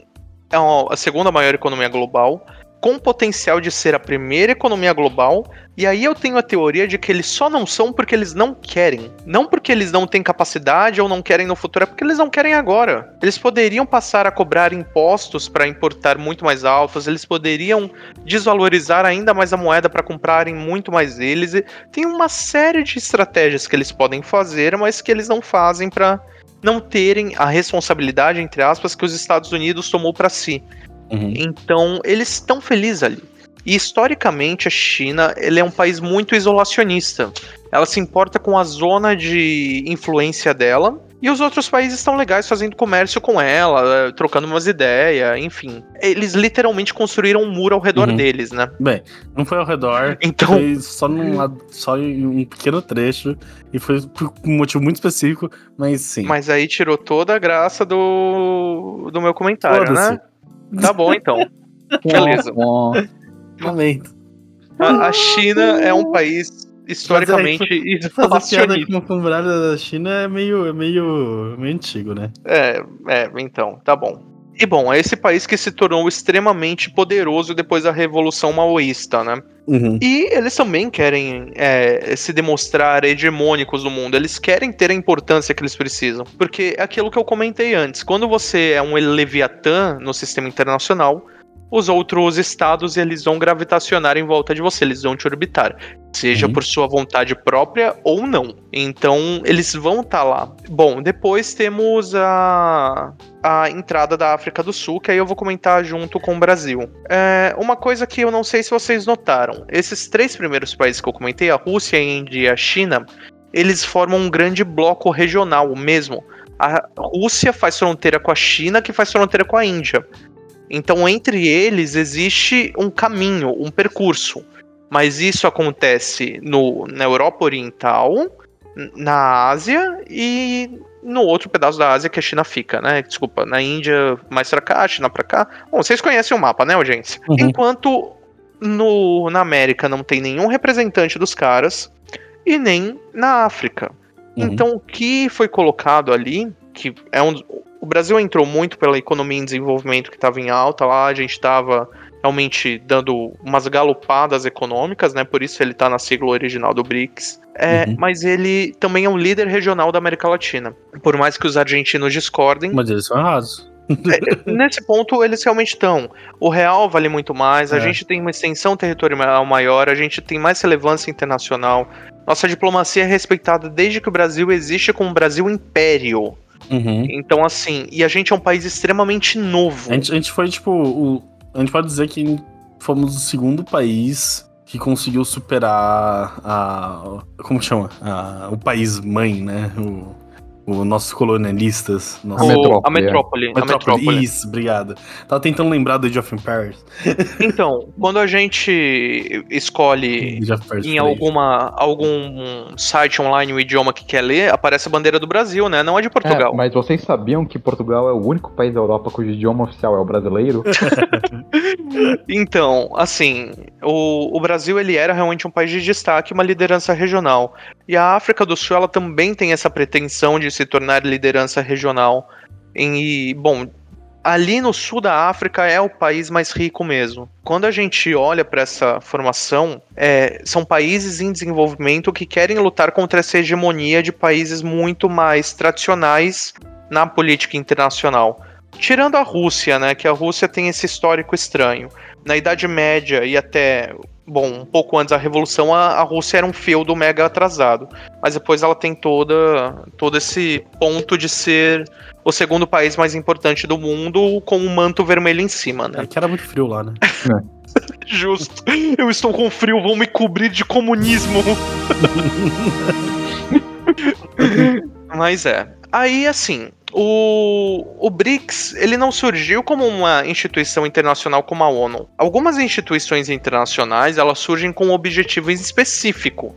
A ONU ela surgiu com a premissa de evitar as barbaridades que foram causadas na Segunda Guerra. E uhum. teve tratado de formação, teve todo um objetivo. A Carta da ONU tem pontos que devem ser respeitados, eles têm uma missão. É, o BRICS ele não surgiu com essa ideia. Se a gente comparar com o Mercosul, o Mercosul ele também tem uma ideia de uma união de criar é, um mercado mais confortável para quem está aqui no Mercosul, conseguir negociar entre si, ter livre passagem, enfim. É, não é o caso do BRICS. A gente não consegue comparar o BRICS com esse tipo de instituição internacional. Com os tigres asiáticos consegue até um pouco mais, que é também de representatividade internacional e tudo isso, mas é que o BRICS tem mais relevância, né? Tanto porque hoje é, tá China e Rússia lá dentro, tanto porque a gente é brasileiro e a gente vai olhar para isso. Desculpa, tigres asiáticos. E aí tem isso, né?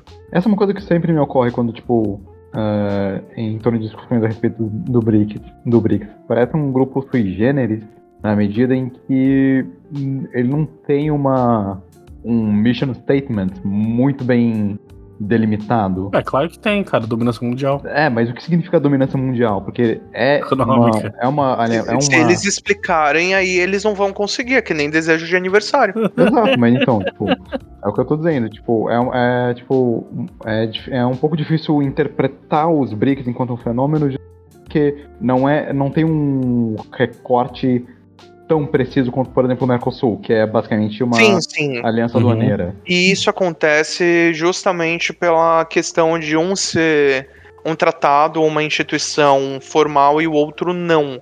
O BRICS ele acaba se desenvolvendo como uma instituição um pouco mais formal, já vou chegar nesse ponto, mas é, fazendo aqui o contraponto. O G7 ele também não tem uma, uma missão em específico, um, um objetivo único ou um prédio legal. O que eles têm é as sete economias mais ricas do mundo, com o objetivo de continuar sendo as economias mais uhum. ricas do mundo. E como eles fazem isso? Eles anunciam isso para todo mundo? Não, eles se reúnem para fazer negócio entre eles. Então uhum. o BRICS ele surge nesse sentido, como não, galera, vamos fazer um clubinho aqui dar um jantar, trocar umas ideias. Aí quando você vier para cá, a gente troca umas ideias com que empresário você pode trabalhar, com qual eu vou trabalhar daí. Então é, é uma coisa mais informal no sentido jurídico de informalidade, né? Não tem um CNPJ a princípio. Assim é, como o G7 também não tem. O BRICS, por outro lado, ele passa a se desenvolver para uma coisa mais institucionalizada quando ele funda o novo Banco de Desenvolvimento. Que aí é um banco que esses primeiros países do BRICS, né, que eu já vou falar da introdução dessa galera que está entrando, com um banco para desafiar o FMI, por exemplo. É, uhum. É, o FMI é um é, banco. Exato, então, é, mas deixa, deixa só Sim. injetar o troço. Daí que vem, vem a questão, né? Que, tipo, é, a identidade do BRICS acaba sendo essa de gerar uma economia paralela fora do, do guarda-chuva dos Estados Unidos e da, da, do norte global, né? Sim, sim. A gente pode dizer que é um movimento de periferia global. É um termo Exato. que não é legal, mas é como a gente é visto. Uhum. Assim, não é legal dizer, ah, eu moro na periferia do globo. É um. É meio zoado, mas é como o norte global nos vê. Uhum. Então, assim, existe o FMI, que é o Fundo Monetário Internacional, que empresta dinheiro, normalmente dólar, é, normalmente coisa ligada a título dos Estados Unidos, enfim, para países que querem instituições privadas que querem se desenvolver. E aí, quando eu falo instituições privadas, é, sei lá, usina hidrelétrica. Não é o mercadinho do seu João, né, gente? Uhum. É coisas gigantescas, é coisa que precisa de bilhões de dólares. Muitas vezes próprios governos tomam esses empréstimos, né? E o que faz com que a dívida externa do governo aumente, uhum. e por uma teoria econômica mais monetarista, faz com que a inflação no país também aumente. Então, pegar dinheiro do FMI pode significar vou ter minha qualidade de vida piorada. Isso também em parte porque uh, o FMI, é, o Banco Mundial também, mas principalmente o FMI, não empresta sem condicionalidades. Condicionalidades estão uh, ligadas a medidas de austeridade. É, o FMI vai te emprestar uma grana em troca de você fazer um ajuste de gasto, reformas uhum. na, no seu sistema tributário e reformas que estão muito ligadas ao que a gente poderia chamar de um enxugamento do Estado. Sim, também tem isso, mas tem outro ponto que é legal destacar, é que eles só emprestam para democracias. É, então, mas é isso, é todo. todo Vai, agora eu vou colocar os, as, as, palavras. Mas é... o FMI empresta para é, regimes autoritários também, não? É só o Banco Mundial que é só para democracias? Não, porque aí a definição do que é democracia é, é deles mesmos, né? Então, por exemplo, fica meio difícil dizer quem é democrático e quem não é quando você é o dono do dinheiro e você decide quem é, independente do cara estar tá lá há muito tempo e não ter eleição ou não. Uhum. Então, é. é... Rússia, uma democracia. É. Só que. É, vai ter eleição ano que vem, inclusive. Uhum. Hum, quem será que vai ganhar? Mas eu não sei, eu não tenho, eu não tenho certeza se existe esse condicionante na FMI. Mas eu posso estar errado. Mas a gente já tenho... tá de outra. É, tipo, o, o que a gente pode falar que é uma das. É um dos mecanismos também é, de alinhamento ideológico, né? Sim, do, sim. Porque tipo, é claramente uma, questão de alimento ideológico dos países mais ricos para manter essa simetria, né? É, então, o... a gente não pode esquecer que para a gente conseguir desenvolver alguma coisa, a gente tem que gastar. Quando a gente tem o nosso o capital sendo obrigado a pagar empréstimos, fica mais difícil de desenvolver. É, isso falando uma pessoa que está toda endividada ou um país. É, a lógica é a mesma. E, assim, é, vem muito do alinhamento é, ideológico esse enxugamento de Estado, por exemplo. Isso é uma coisa centrada no liberalismo. Então, se o país ele tem a ideia de fazer um Estado grande, de ter diversos serviços públicos, ele não tem como acessar esse fundo monetário internacional que diz que quer desenvolver o mundo todo. Não, ele quer alinhar é, pessoas à ideologia dele. Pessoas não, né? Desculpa, estados à ideologia deles. É, eu me lembro muito de um de uma economista, Laura Carvalho. Ela tinha um podcast uns anos atrás chamado O Tanto.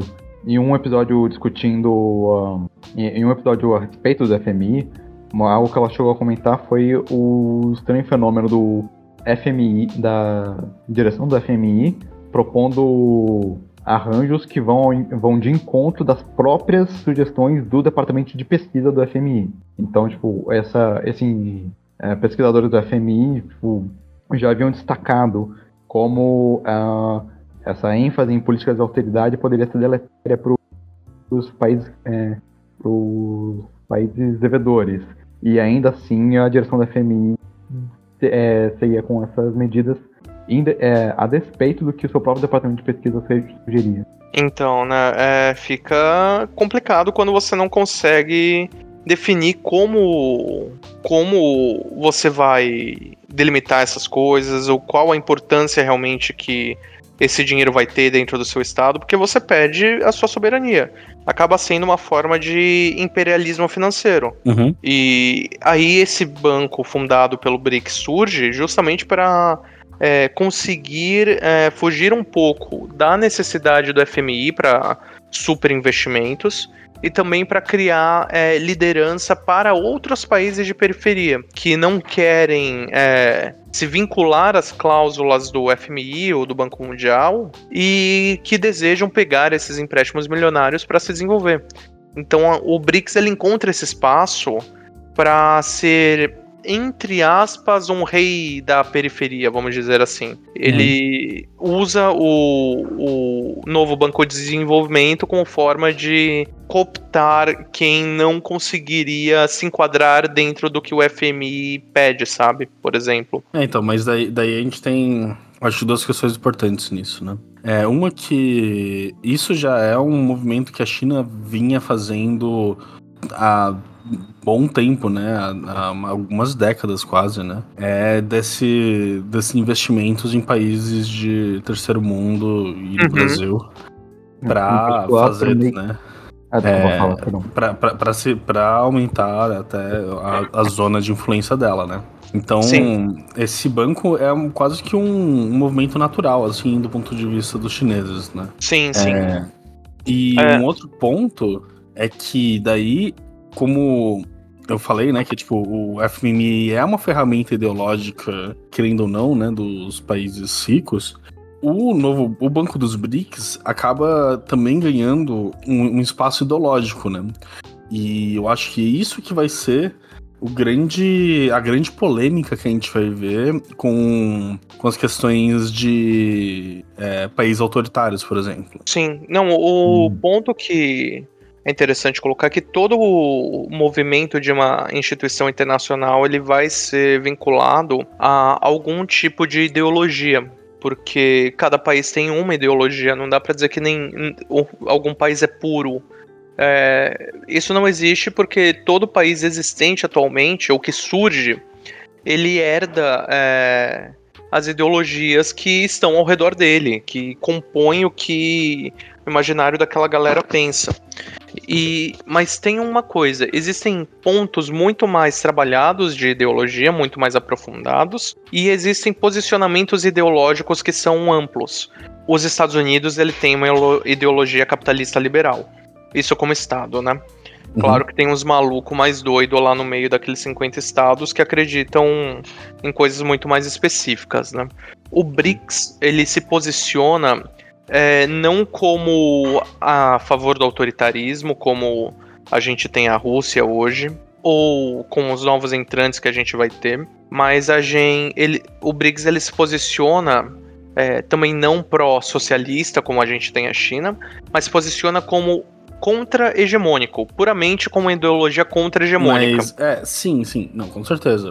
É, e até porque é, é esse o ponto que o Lula levanta, né, no, nos BRICS, e tem que ser né, o ponto que ele vai levantar por conta porque as outras coisas, na verdade, o que eu quando eu coloco as outras coisas, tipo, sobre o BRICS é, ter uma ideologia que permite é, os países autoritários, não é porque realmente os BRICS são a favor de países autoritários, mas é porque o ponto que o FMI vai colocar vai ser que, já que o BRICS não é não é contra os países autoritários, ele é a favor, entendeu? Sim, isso sim. É, é eu não sei se vocês viram no nosso grupo de anotações para esse podcast que eu mandei para vocês é, um maravilhoso rap que a Megan Thee Stallion fez sobre o BRICS no TikTok.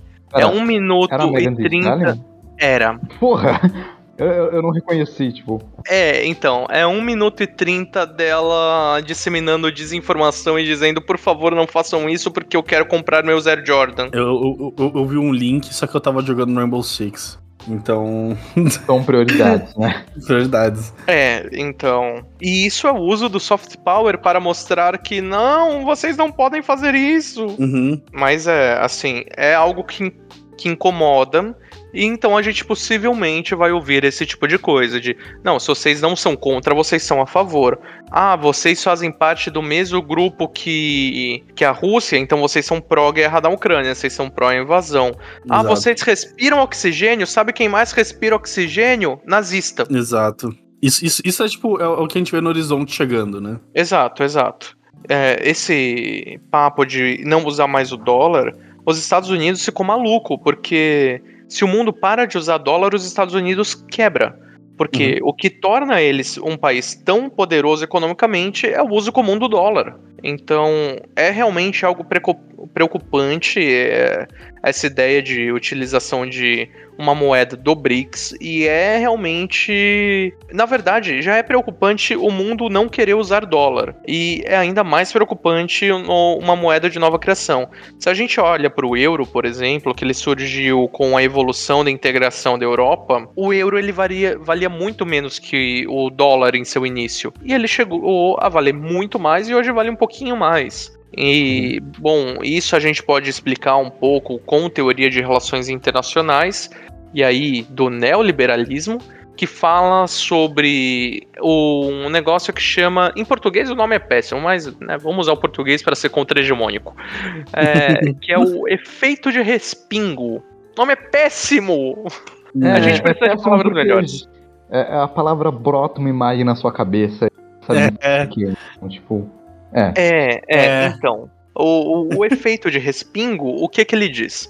Que quando um país coopera com outro, o benefício não é uma soma zero para quem não entende o que é soma zero. E aí, citando o cara, eu não vou dar nome do cara aí, mas o, que, o cara que a gente falou antes do programa, que faz uns vídeos pra internet aí também, ele disse que ele não sabe o que é isso. E vai continuar sem saber, porque eu não vou explicar para você. mas enfim, o jogo de soma zero é quando um ganha e o outro perde. Por exemplo, um jogo de vôlei não tem empate um ganha e o outro perde.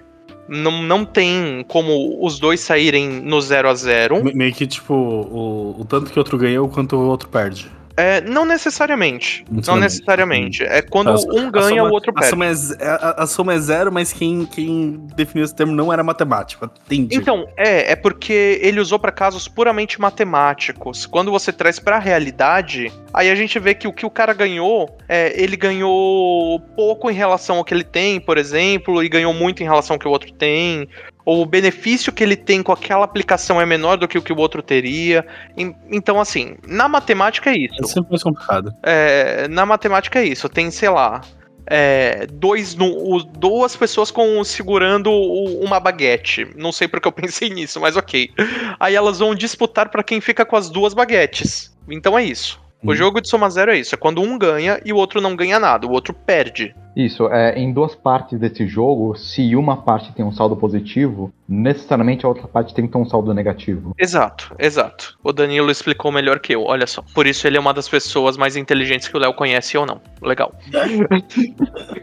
Mas, continuando. Mas claramente o Léo quis dizer que você também é uma uh -huh, Sei, sei, sei. Mas voltando aqui. Ah. O, o que a teoria diz é que a cooperação internacional ela não é um jogo de soma zero. Quando um país coopera com outro, sempre tem um saldo positivo residual. É, se a gente botar em números aí, vamos dizer que um cara tem 5 baguetes, o outro tem 5 baguetes. Eles se juntam, dá 10 baguetes e meia. Por quê? Porque economia é uma coisa engraçada. Exato, porque economia é uma coisa engraçada. Mas isso é aplicado também a, a desenvolvimento de políticas, a desenvolvimento de bem-estar social. É, não necessariamente a economia que as pessoas pensam de dinheiros. Mas, uhum. assim, é que tudo é economia, né? Mas, uhum. é, não é só voltado à parte econômica. Então, se um país coopera com outro e eles percebem que eles têm esse benefício, eles vão querer cooperar mais entre si e esse benefício ele vai aumentando. E quando esse benefício aumenta, outros países que se relacionam com esses caras vão ter mais benefícios. Se eu, por exemplo, tiver uma produção maior agrícola, eu vou conseguir vender mais para outros países. E esses outros países, eles vão poder comprar mais barato porque eu tenho uma superprodução. Então não faz sentido, e aí sentido econômico, vender caro porque eu nem vou conseguir vender caro. Alguém vai vender mais barato do que eu, do meu próprio estado, né? E aí eu, vou ser obrigado a baixar o preço, senão não vou conseguir ven vender. Aí você chega no equilíbrio de mercado. Aí a gente tem esse efeito de respingo em todos os países em volta daquela região e eles passam a se tornar muito mais desenvolvidos, porque todo mundo está se ajudando e se dois se ajudando já gera um resultado positivo, imagina todo mundo se ajudando. Esse é o medo do Leviatã atual. De se esses caras se ajudam e eles vão ir melhorando a sua economia, o que, que a gente vai fazer daqui para frente? Como a gente vai comprar os nossos Air Jordan da China super barato? Eles vão cobrar imposto alto da gente, a gente vai se lascar, a gente vai ser pobre? É, vocês vão ser pobres. O movimento do BRICS, ele na verdade, ele tá indo nesse sentido também pela adição de novos estados. E aí são estados super interessantes, né? Eu vou pegar aqui, que eu não lembro de cabeça os seis entrantes novos mas a gente tem atual, só repassando: Brasil, Rússia, Índia, China uhum. e África, África do, Sul. É, se vocês querem gravar, tem um recurso mnemônico bom que lembra da sigla BRICS. Que aí cada um dos países, o nome corresponde a uma letra. Então, quando sim, você quiser lembrar quem faz parte do BRICS, é só gravar essa pista de BRICS. Olha só. BRICS. Eu quero ver como vai ficar a sigla nova, porque tá entrando Argentina, Arábia Saudita, Egito, Emirados Árabes, Etiópia e, inacreditavelmente, junto com Emirados Árabes, o Irã, que são historicamente rivais. Então, assim, a gente vê que a ideia é expandir a zona de influência, é pegar possíveis líderes regionais, é, como o Egito, ali no norte da África, é pegar pessoas produtoras ricas de pessoas de novo, é pegar estados ricos em petróleo. Então é para ter um pouco mais de influências no mundo, sim. E bom, o que acontece é que a gente no BRICS vai passar a ter 46% da população mundial. Ah. E isso representa também quase 37% do PIB global. Caralho. É, é coisa pra caramba. Então é uma tentativa de Não, formar é, um. É é, é um troço que faz sentido porque que o, porque o governo americano tá, tá triste. Né? Sim, sim, porque é, é muito aquela história. É, se você tem, por exemplo, aí entre. Vamos dar um exemplo aqui, não sei se alguém já falou isso uma, alguma vez. Se você tem, por exemplo, um patrão, não sei, assim, um cara que manda em você para fazer as coisas, e você tem seus amigos ali, vocês estão trabalhando, o patrão ele consegue mandar mais em vocês. Agora, se vocês e seus amigos se juntam e, e vão negociar juntos com o patrão, eu acho que fica mais difícil do patrão falar com vocês. Ele vai dar uma, né, uma contribuída para a causa que vocês estão levantando. Mas é, não sei se alguém já deu esse exemplo sobre alguma coisa aí na história, não faço a menor ideia. Não, é loucura da minha cabeça. Esse é o lembrete amigável do episódio de crianças se sindicalizem. É, basicamente. basicamente. Então, é, a criação da nova moeda, né, dessa tentativa de moeda, é, não é nem uma, tenta, é uma tentativa, né, é uma proposta ainda de uma uhum. moeda única entre o BRICS, eu acho um pouco mais complexo. O euro ele só conseguiu fazer isso é, por uma série de fatores e o euro ele surgiu como uma unidade de conversão contábil. É, em, cada país ainda tinha o seu dinheiro, mas uhum. para as contas ficarem mais fáceis de serem vistas, os tributos de serem pagos, criou essa unidade de medida. E depois ah, mas... ele virou moeda moeda. É, mas não, mas me... tem que ser. É, é um... Mas, Bruno, perdão, não é essa a proposta da moeda dos BRICS? Ter uma moeda mediando trocas internacionais? Sim, de... sim, a proposta é essa, que o, o que está sendo divulgado, né, porque, querendo ou não, matérias de jornal precisam resumir a notícia, é que vai ser uma moeda nova que vai substituir o dólar e a Bitcoin. Porra, substituir a Bitcoin, foda-se, né? é, o pessoal, o pessoal do jornal tá meio atrasado, né? É... Ai, Jesus, é, mas assim. É, então. É, é tipo, mas é, é, o caminho natural da coisa, né? Tipo, o caminho natural das moedas que a gente encontra no mato, né? E nas cavernas. É, de, tipo, ele, ele não vai começar como moeda, né? Ele vai começar como uma taxa de uma referência de conversão. E daí, se alguém quiser, por acaso, imprimir essa referência, daí isso aí é o próximo passo, mas de fato. Eu de acho fato. isso extremamente complexo, porque ter uma moeda única é meio problemático para alguns lugares. A uhum. Grécia, por exemplo, Europa, era um lugar. É. Não, é, então... a... alguns países da Europa se deram super bem com o euro. A Alemanha é um exemplo disso, a França também. Agora, a Grécia, por exemplo, era um país super barato de se viajar, porque a moeda deles valia porcaria nenhuma. E a Grécia é linda, maravilhosa, cheia de cultura, cheia de história. Então eles viviam do turismo. Quando a moeda deles passa a ser euro, a Grécia quebra. Uhum. Porque uma coisa é você pagar o hotel em moeda grega que eu não lembro o nome. É, e outra coisa você. É, dracma, né? Eu tava com medo de essa ser só a moeda antiga, mas os caras, hum. eles são bons de manter tradição, hein? Mantiveram o um nome, é. mantiveram um idioma. É, se chama moeda. Ah, a, a Grécia é um dos é países mais obcecados com o próprio passado. É, é. justo.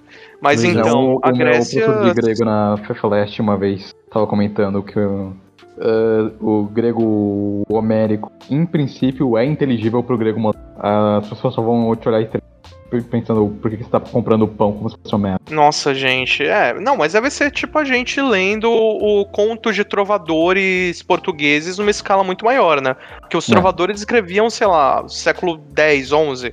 É, o grego pré-homérico é pré-história. Mais quase. de dois mil anos, né? Então, é, dá pra entender. Eu não, não entendo o que tá escrito no Twitter. Não, aí não é um problema com a língua, é um problema. tá, válido, válido.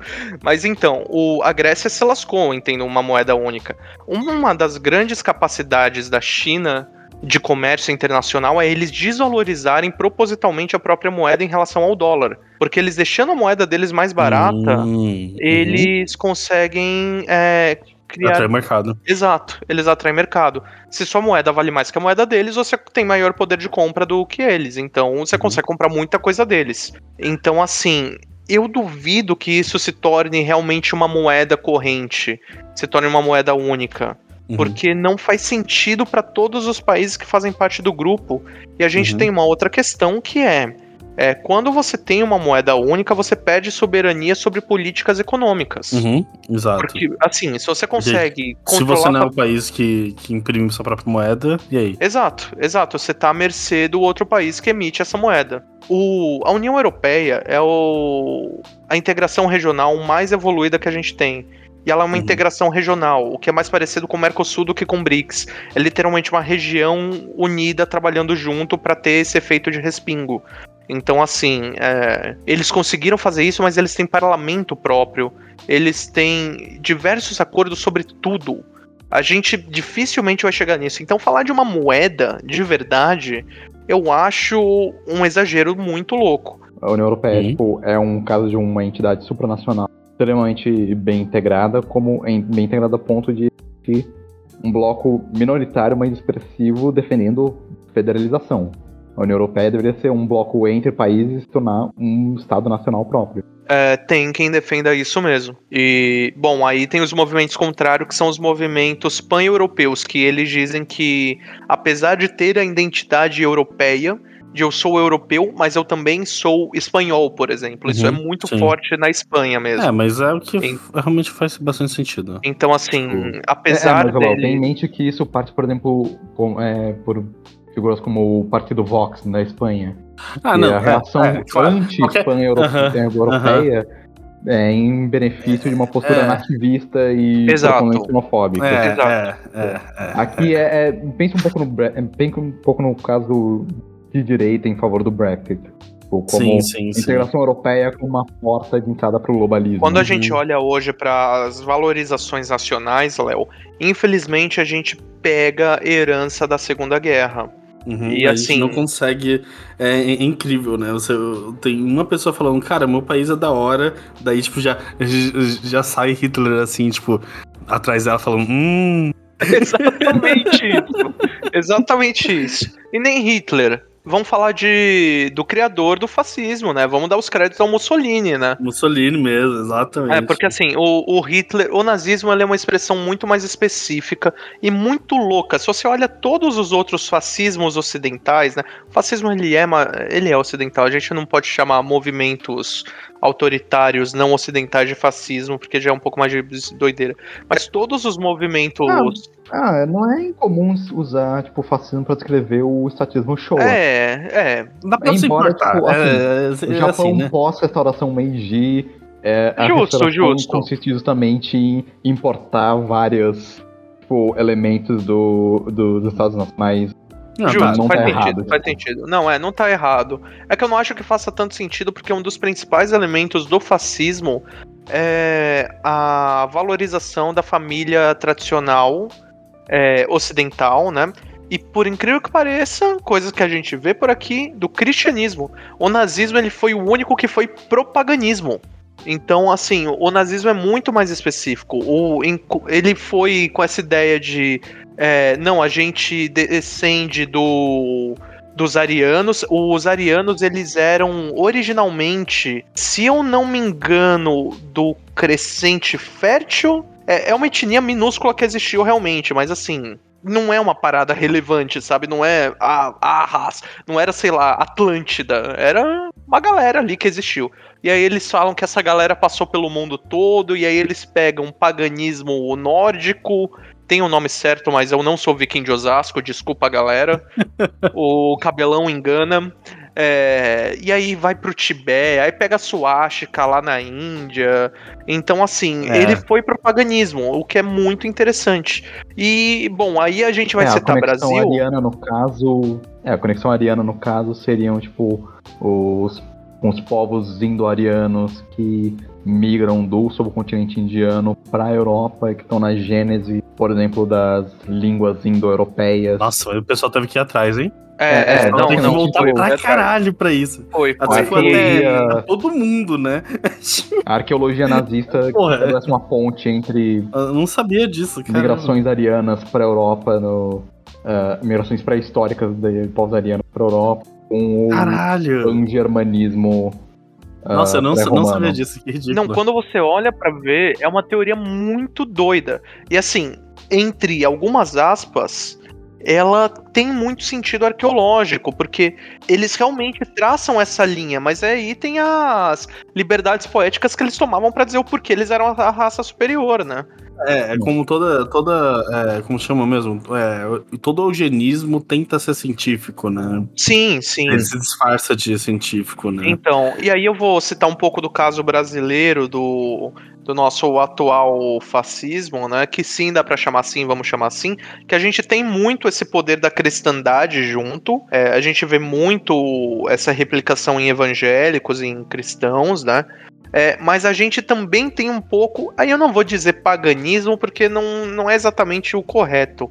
Mas digamos de esoterismo e misticismo também envolvido. É, o que eu comentei de quinta dimensão é uma parada que tem bolsonarista acreditando, que é uma mistura de cientologia com judaísmo e, e judaísmo excluindo os judeus, tá? É só. É, então, é, deixando isso bem claro, né? Que é, eles não a... flertam só com o fascismo, né? Eles flertam com outras coisas também. É, então, é uma parada muito única. Eu sei que é horrível o que eu vou dizer, mas a gente tem que aproveitar o bolsonarismo para olhar e falar: meu Deus, olha que interessante essa loucura. tipo, podia não ter, né? Podia não ter. Mas já que tem, vamos aprender. olhar, é aprender, porque é, é realmente uma vertente muito única de movimento fascista, movimento autoritário, é, é que tenta voltar ao conservadorismo e à tradição. É, muito, então, de, muito dessa orientação bebe no perennialismo evoliano que o Olavo de Carvalho popularizou dentro da direita. É culpa do Olavo, muita coisa é culpa do Olavo. Mas então, para terminar e concluir o BRICS, a gente tem esse movimento de lutar contra a hegemonia e de tentar criar um novo posicionamento global. E a ideia da moeda como medida contábil de conversão não é nenhuma moeda, né? É realmente um, uma unidade de medida é, como foi. É não usar o dólar. É, é não usar o dólar. É não usar o dólar. É, é realmente Converter, criar uma nova unidade de conversão monetária. É interessantíssima, extremamente prejudicial para o norte global hoje. Europa nem tanto, mas assim, para Estados Unidos é. Para Estados uhum. Unidos é extremamente problemático. Porque imagina esses países não precisando mais aprender a falar inglês para se comunicar. Coisa Ou, estranha. É ou sei lá, é, não querendo ir para Disney e sim ir para algum parque no meio da Sibéria. Dizem é. que a Sibéria é linda. O problema é que faz frio. E você não pode ser gay. É, tem isso também. Mas aí tem uma coisa que também é da teoria é, é, neoliberal, né? Que também tem a ver com esse efeito de respingo. É que os direitos progressistas eles avançam mais com cooperação internacional. Isso porque o. Mesma história, determinado país tem aquele direito, isso vai respingando em outros países até que passa a, a ser algo comum. Uhum. E aí, se a gente coloca o, a parte econômica, tudo isso, vamos colocar o que está em pauta hoje, vender maconha faz muito mais sentido para um país do que proibir maconha, no sentido econômico. Dá muito uhum. mais dinheiro, traz emprego e tudo mais. Então, observar de perto experiências que é, permitem determinado direito, tem determinada legalidade, faz com que aquele país queira é, desenvolver isso também, uhum. é, para trazer mais benefício para si. Então é, a cooperação. É o famoso tipo, ah, mas meu, mas é, o pai, o pai não deixa o filho fazer uma coisa, mas meu irmão pode, por que, que eu não posso? Né? Exatamente, exatamente. É, a cooperação internacional ela causa desenvolvimento progressista nesse sentido e o compartilhamento de valores também. Quando você coopera internacionalmente, você compartilha valores. Tem uma história maravilhosa que aconteceu durante a Primeira Guerra Mundial e literalmente na terra de ninguém, o espaço entre as trincheiras. A festa de Natal? A festa de Natal. A festa de Natal, hum. exato. A festa de Natal. Para a audiência, que vocês com certeza lembram disso, assim como vocês leram o, toda a obra de Hegel três vezes, pelo menos, né? Na noite de 24 de dezembro, a Alemanha estava em guerra contra a Inglaterra, como foi na Segunda Guerra, né? Mas as trincheiras estavam divididas assim, tinha o lado inglês e o lado alemão. E do lado alemão começou-se a cantar Noite Feliz. Foi respondido do outro lado com a mesma música, só que em inglês, né? E bom, as pessoas perceberam E em determinado momento elas decidiram que iam tentar se comunicar. E saíram das trincheiras e começaram a conversar e chegaram a trocar presentes. Bem que presente de soldado, né? O cara deve ter entregado uma Luger em troca de uma bereta, ter trocado ali de capacete, né? É, mas aí rolou essa festa de Natal e eles terminaram a festa com partidas de futebol. E depois eles não conseguiam mais voltar a guerrear. Os dois pelotões tiveram que ser remanejados e porque eles não conseguiam mais guerrear entre si. Então, o compartilhamento de valores também causa com que a violência entre os estados diminua. Uhum. Então, a cooperação internacional é algo extremamente benéfico.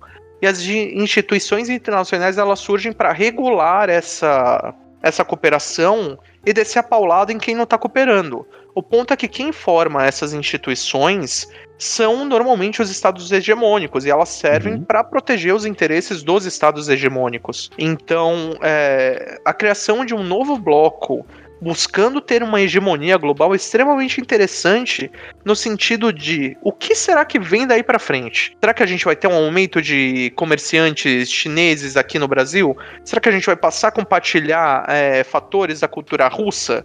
Será que vai ter vai levar uma nova guerra mundial? Também pode ter, mas eu prometi que eu não ia deixar ninguém triste hoje. Vamos falar de coisa legal. Então, assim, é, o que será que desenvolve desse novo posicionamento? Pode ser que venha nada. Pode ser que não venha nada nesse século, ou no próximo. Pode ser que, né, como o Léo sempre diz, a gente não tem mais dois séculos de mundo. Mas até aí, né, tipo, o que será que vai vir disso? É um movimento extremamente interessante. E ver americano desesperado porque vai ter que pagar caro as coisas é muito engraçado. Meu Deus, o dólar não vai valer mais nada. É, bem-vindo. Nossa, first time, né? é, então. Imagina que legal a gente poder comprar suco de laranja que está sendo vendido ao preço de importação, porque e vai ser barato, não vai ser o preço que a gente vende o suco de laranja para os Estados Unidos. Uhum. Então isso para o Brasil pode ser extremamente interessante. O Lula ele está se movimentando muito para isso. E uma pauta que o Lula defende desde a época que ele foi presidente pela uhum. primeira vez é a reforma do Conselho de Segurança da ONU, em que hum. tem os países com poder de veto, que independente do que aconteça, um cara com poder de veto pode todos os outros bens falar ao seu favor, e o cara falar não, não vai acontecer. Isso foi útil durante a Guerra Fria. Porque lá estava União Soviética e Estados Unidos. Então, assim, a validação de invasão acontece no Conselho de Segurança. A validação de guerra acontece lá. A guerra legalizada que eu comentei. Então, assim, um não pode jogar bomba nuclear no outro porque o outro falou: não, você não vai jogar aqui, seu cuzão do caralho. Mas assim, era pra uma lógica que hoje já não existe. O conselho precisa de reforma. E o Brasil quer porque quer entrar. Então, é o que dizem: o Brasil é o país do futuro. O problema é que o futuro demora muito para chegar. Talvez, com a cooperação internacional do BRICS, ele se mova mais. E o BRICS, por muito tempo, foi algo que ninguém dava importância agora passou a ser alguma coisa de relevância. Alguma coisa que assusta quem tá em cima da pirâmide. E, bom, nesse caso, não é como a pirâmide de pessoas que eu comentei que é a pirâmide dos Illuminati, que o topo flutua. Essa não, é uma pirâmide comum. Se a base se mexe muito, o topo pode cair umas pedras. Então, vamos ver o que vai acontecer aí. Muito bom. Ah, é, isso foi, isso foi um puta curso, cara. Obrigado. Ah, ah valeu mesmo. Foi meio ruim, eu tô não, na não, terceira cerveja, talvez, e eu trabalhei hoje, então, assim. Não daria para ter me formado, talvez. As minhas notas não seriam tão boas com essas explicações, mas é isso. É, é interessante. Não, ao contrário. Eu acho que foi, foi tipo, elucidativo pra caralho, assim. É, é tipo. Foi mesmo. Deu pra, deu pra ter uma ideia, assim, desde do, da base da coisa mesmo. E eu acho que, assim, para os nossos nossos ouvintes, eles já estão acostumados, tá ligado? Tipo, o pessoal já sabe, a NASA Shuttle, mano, a gente vai, a gente vai até o fundo, tá ligado? E, tipo. É, por isso que a maior parte deles só esquipa esse episódio, mas tudo bem. É, você já pensou em mudar o nome de NASA Shuttle pra Petrobras Shuttle, já que vai até o fundo? Então, gente, obrigado aí. Vamos fechar o episódio. Então, só, só, só pra dar um, spoiler, esse episódio, é, na verdade, ele vai ter uma segunda parte. Não vai ser sobre BRICS exatamente, mas vai estar ali um pouco junto, assim, nessa, nessas questões verdade, numa questão que a gente até. Eu sinto que, assim, eu pessoalmente evitei de, de adentrar nesses pontos quando a gente teve a oportunidade, né? É, eu sinto que o, que o Danilo também, pra não, não ficar misturando muitos episódios, né? Mas a gente vai ter aí o episódio com a mesma mesa, só que invertendo agora e indo pra outro tema. Eu não vou dar spoiler do tema. É, mas eu só vou falar que é bem pertinente para essa discussão, assim. É, mas bem, valeu. Vocês têm algum, é, algum ponto para adicionar, Danilo? Só o que eu falei, tipo, se tiver em dúvida quem tá no BRICS, lembra desse recurso mnemônico, tipo, super útil, tipo, cada um corresponde o nome de um dos integrantes do BRICS. Exato.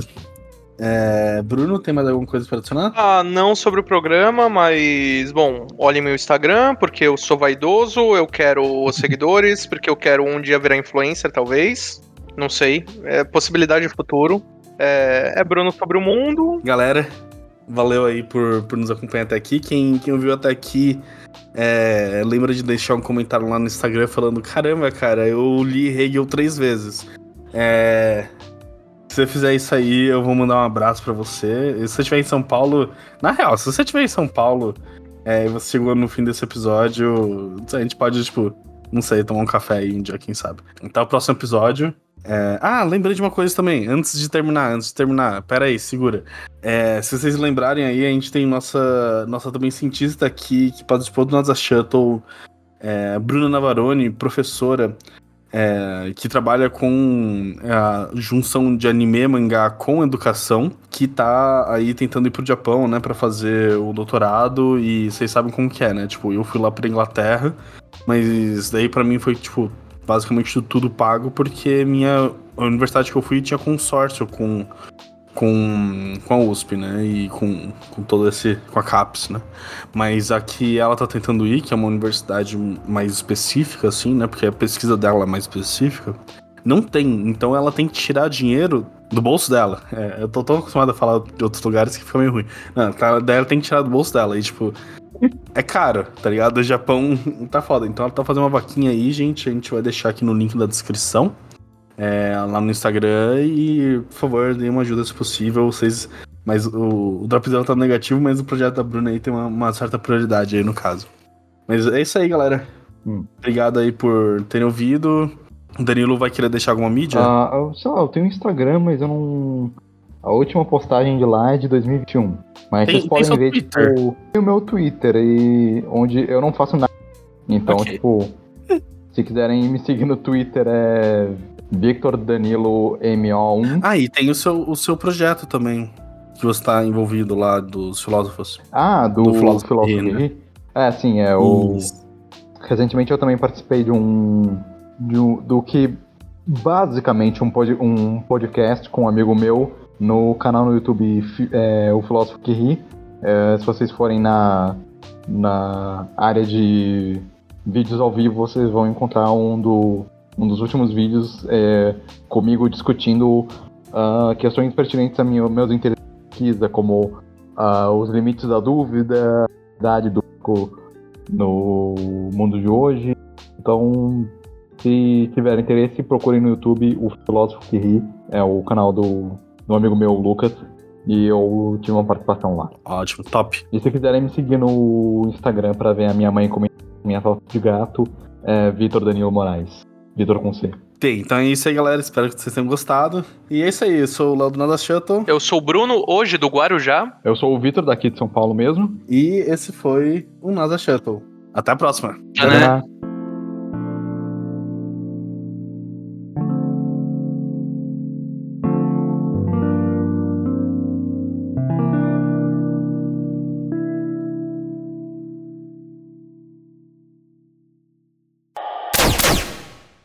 Editado por Rafael Zorzal.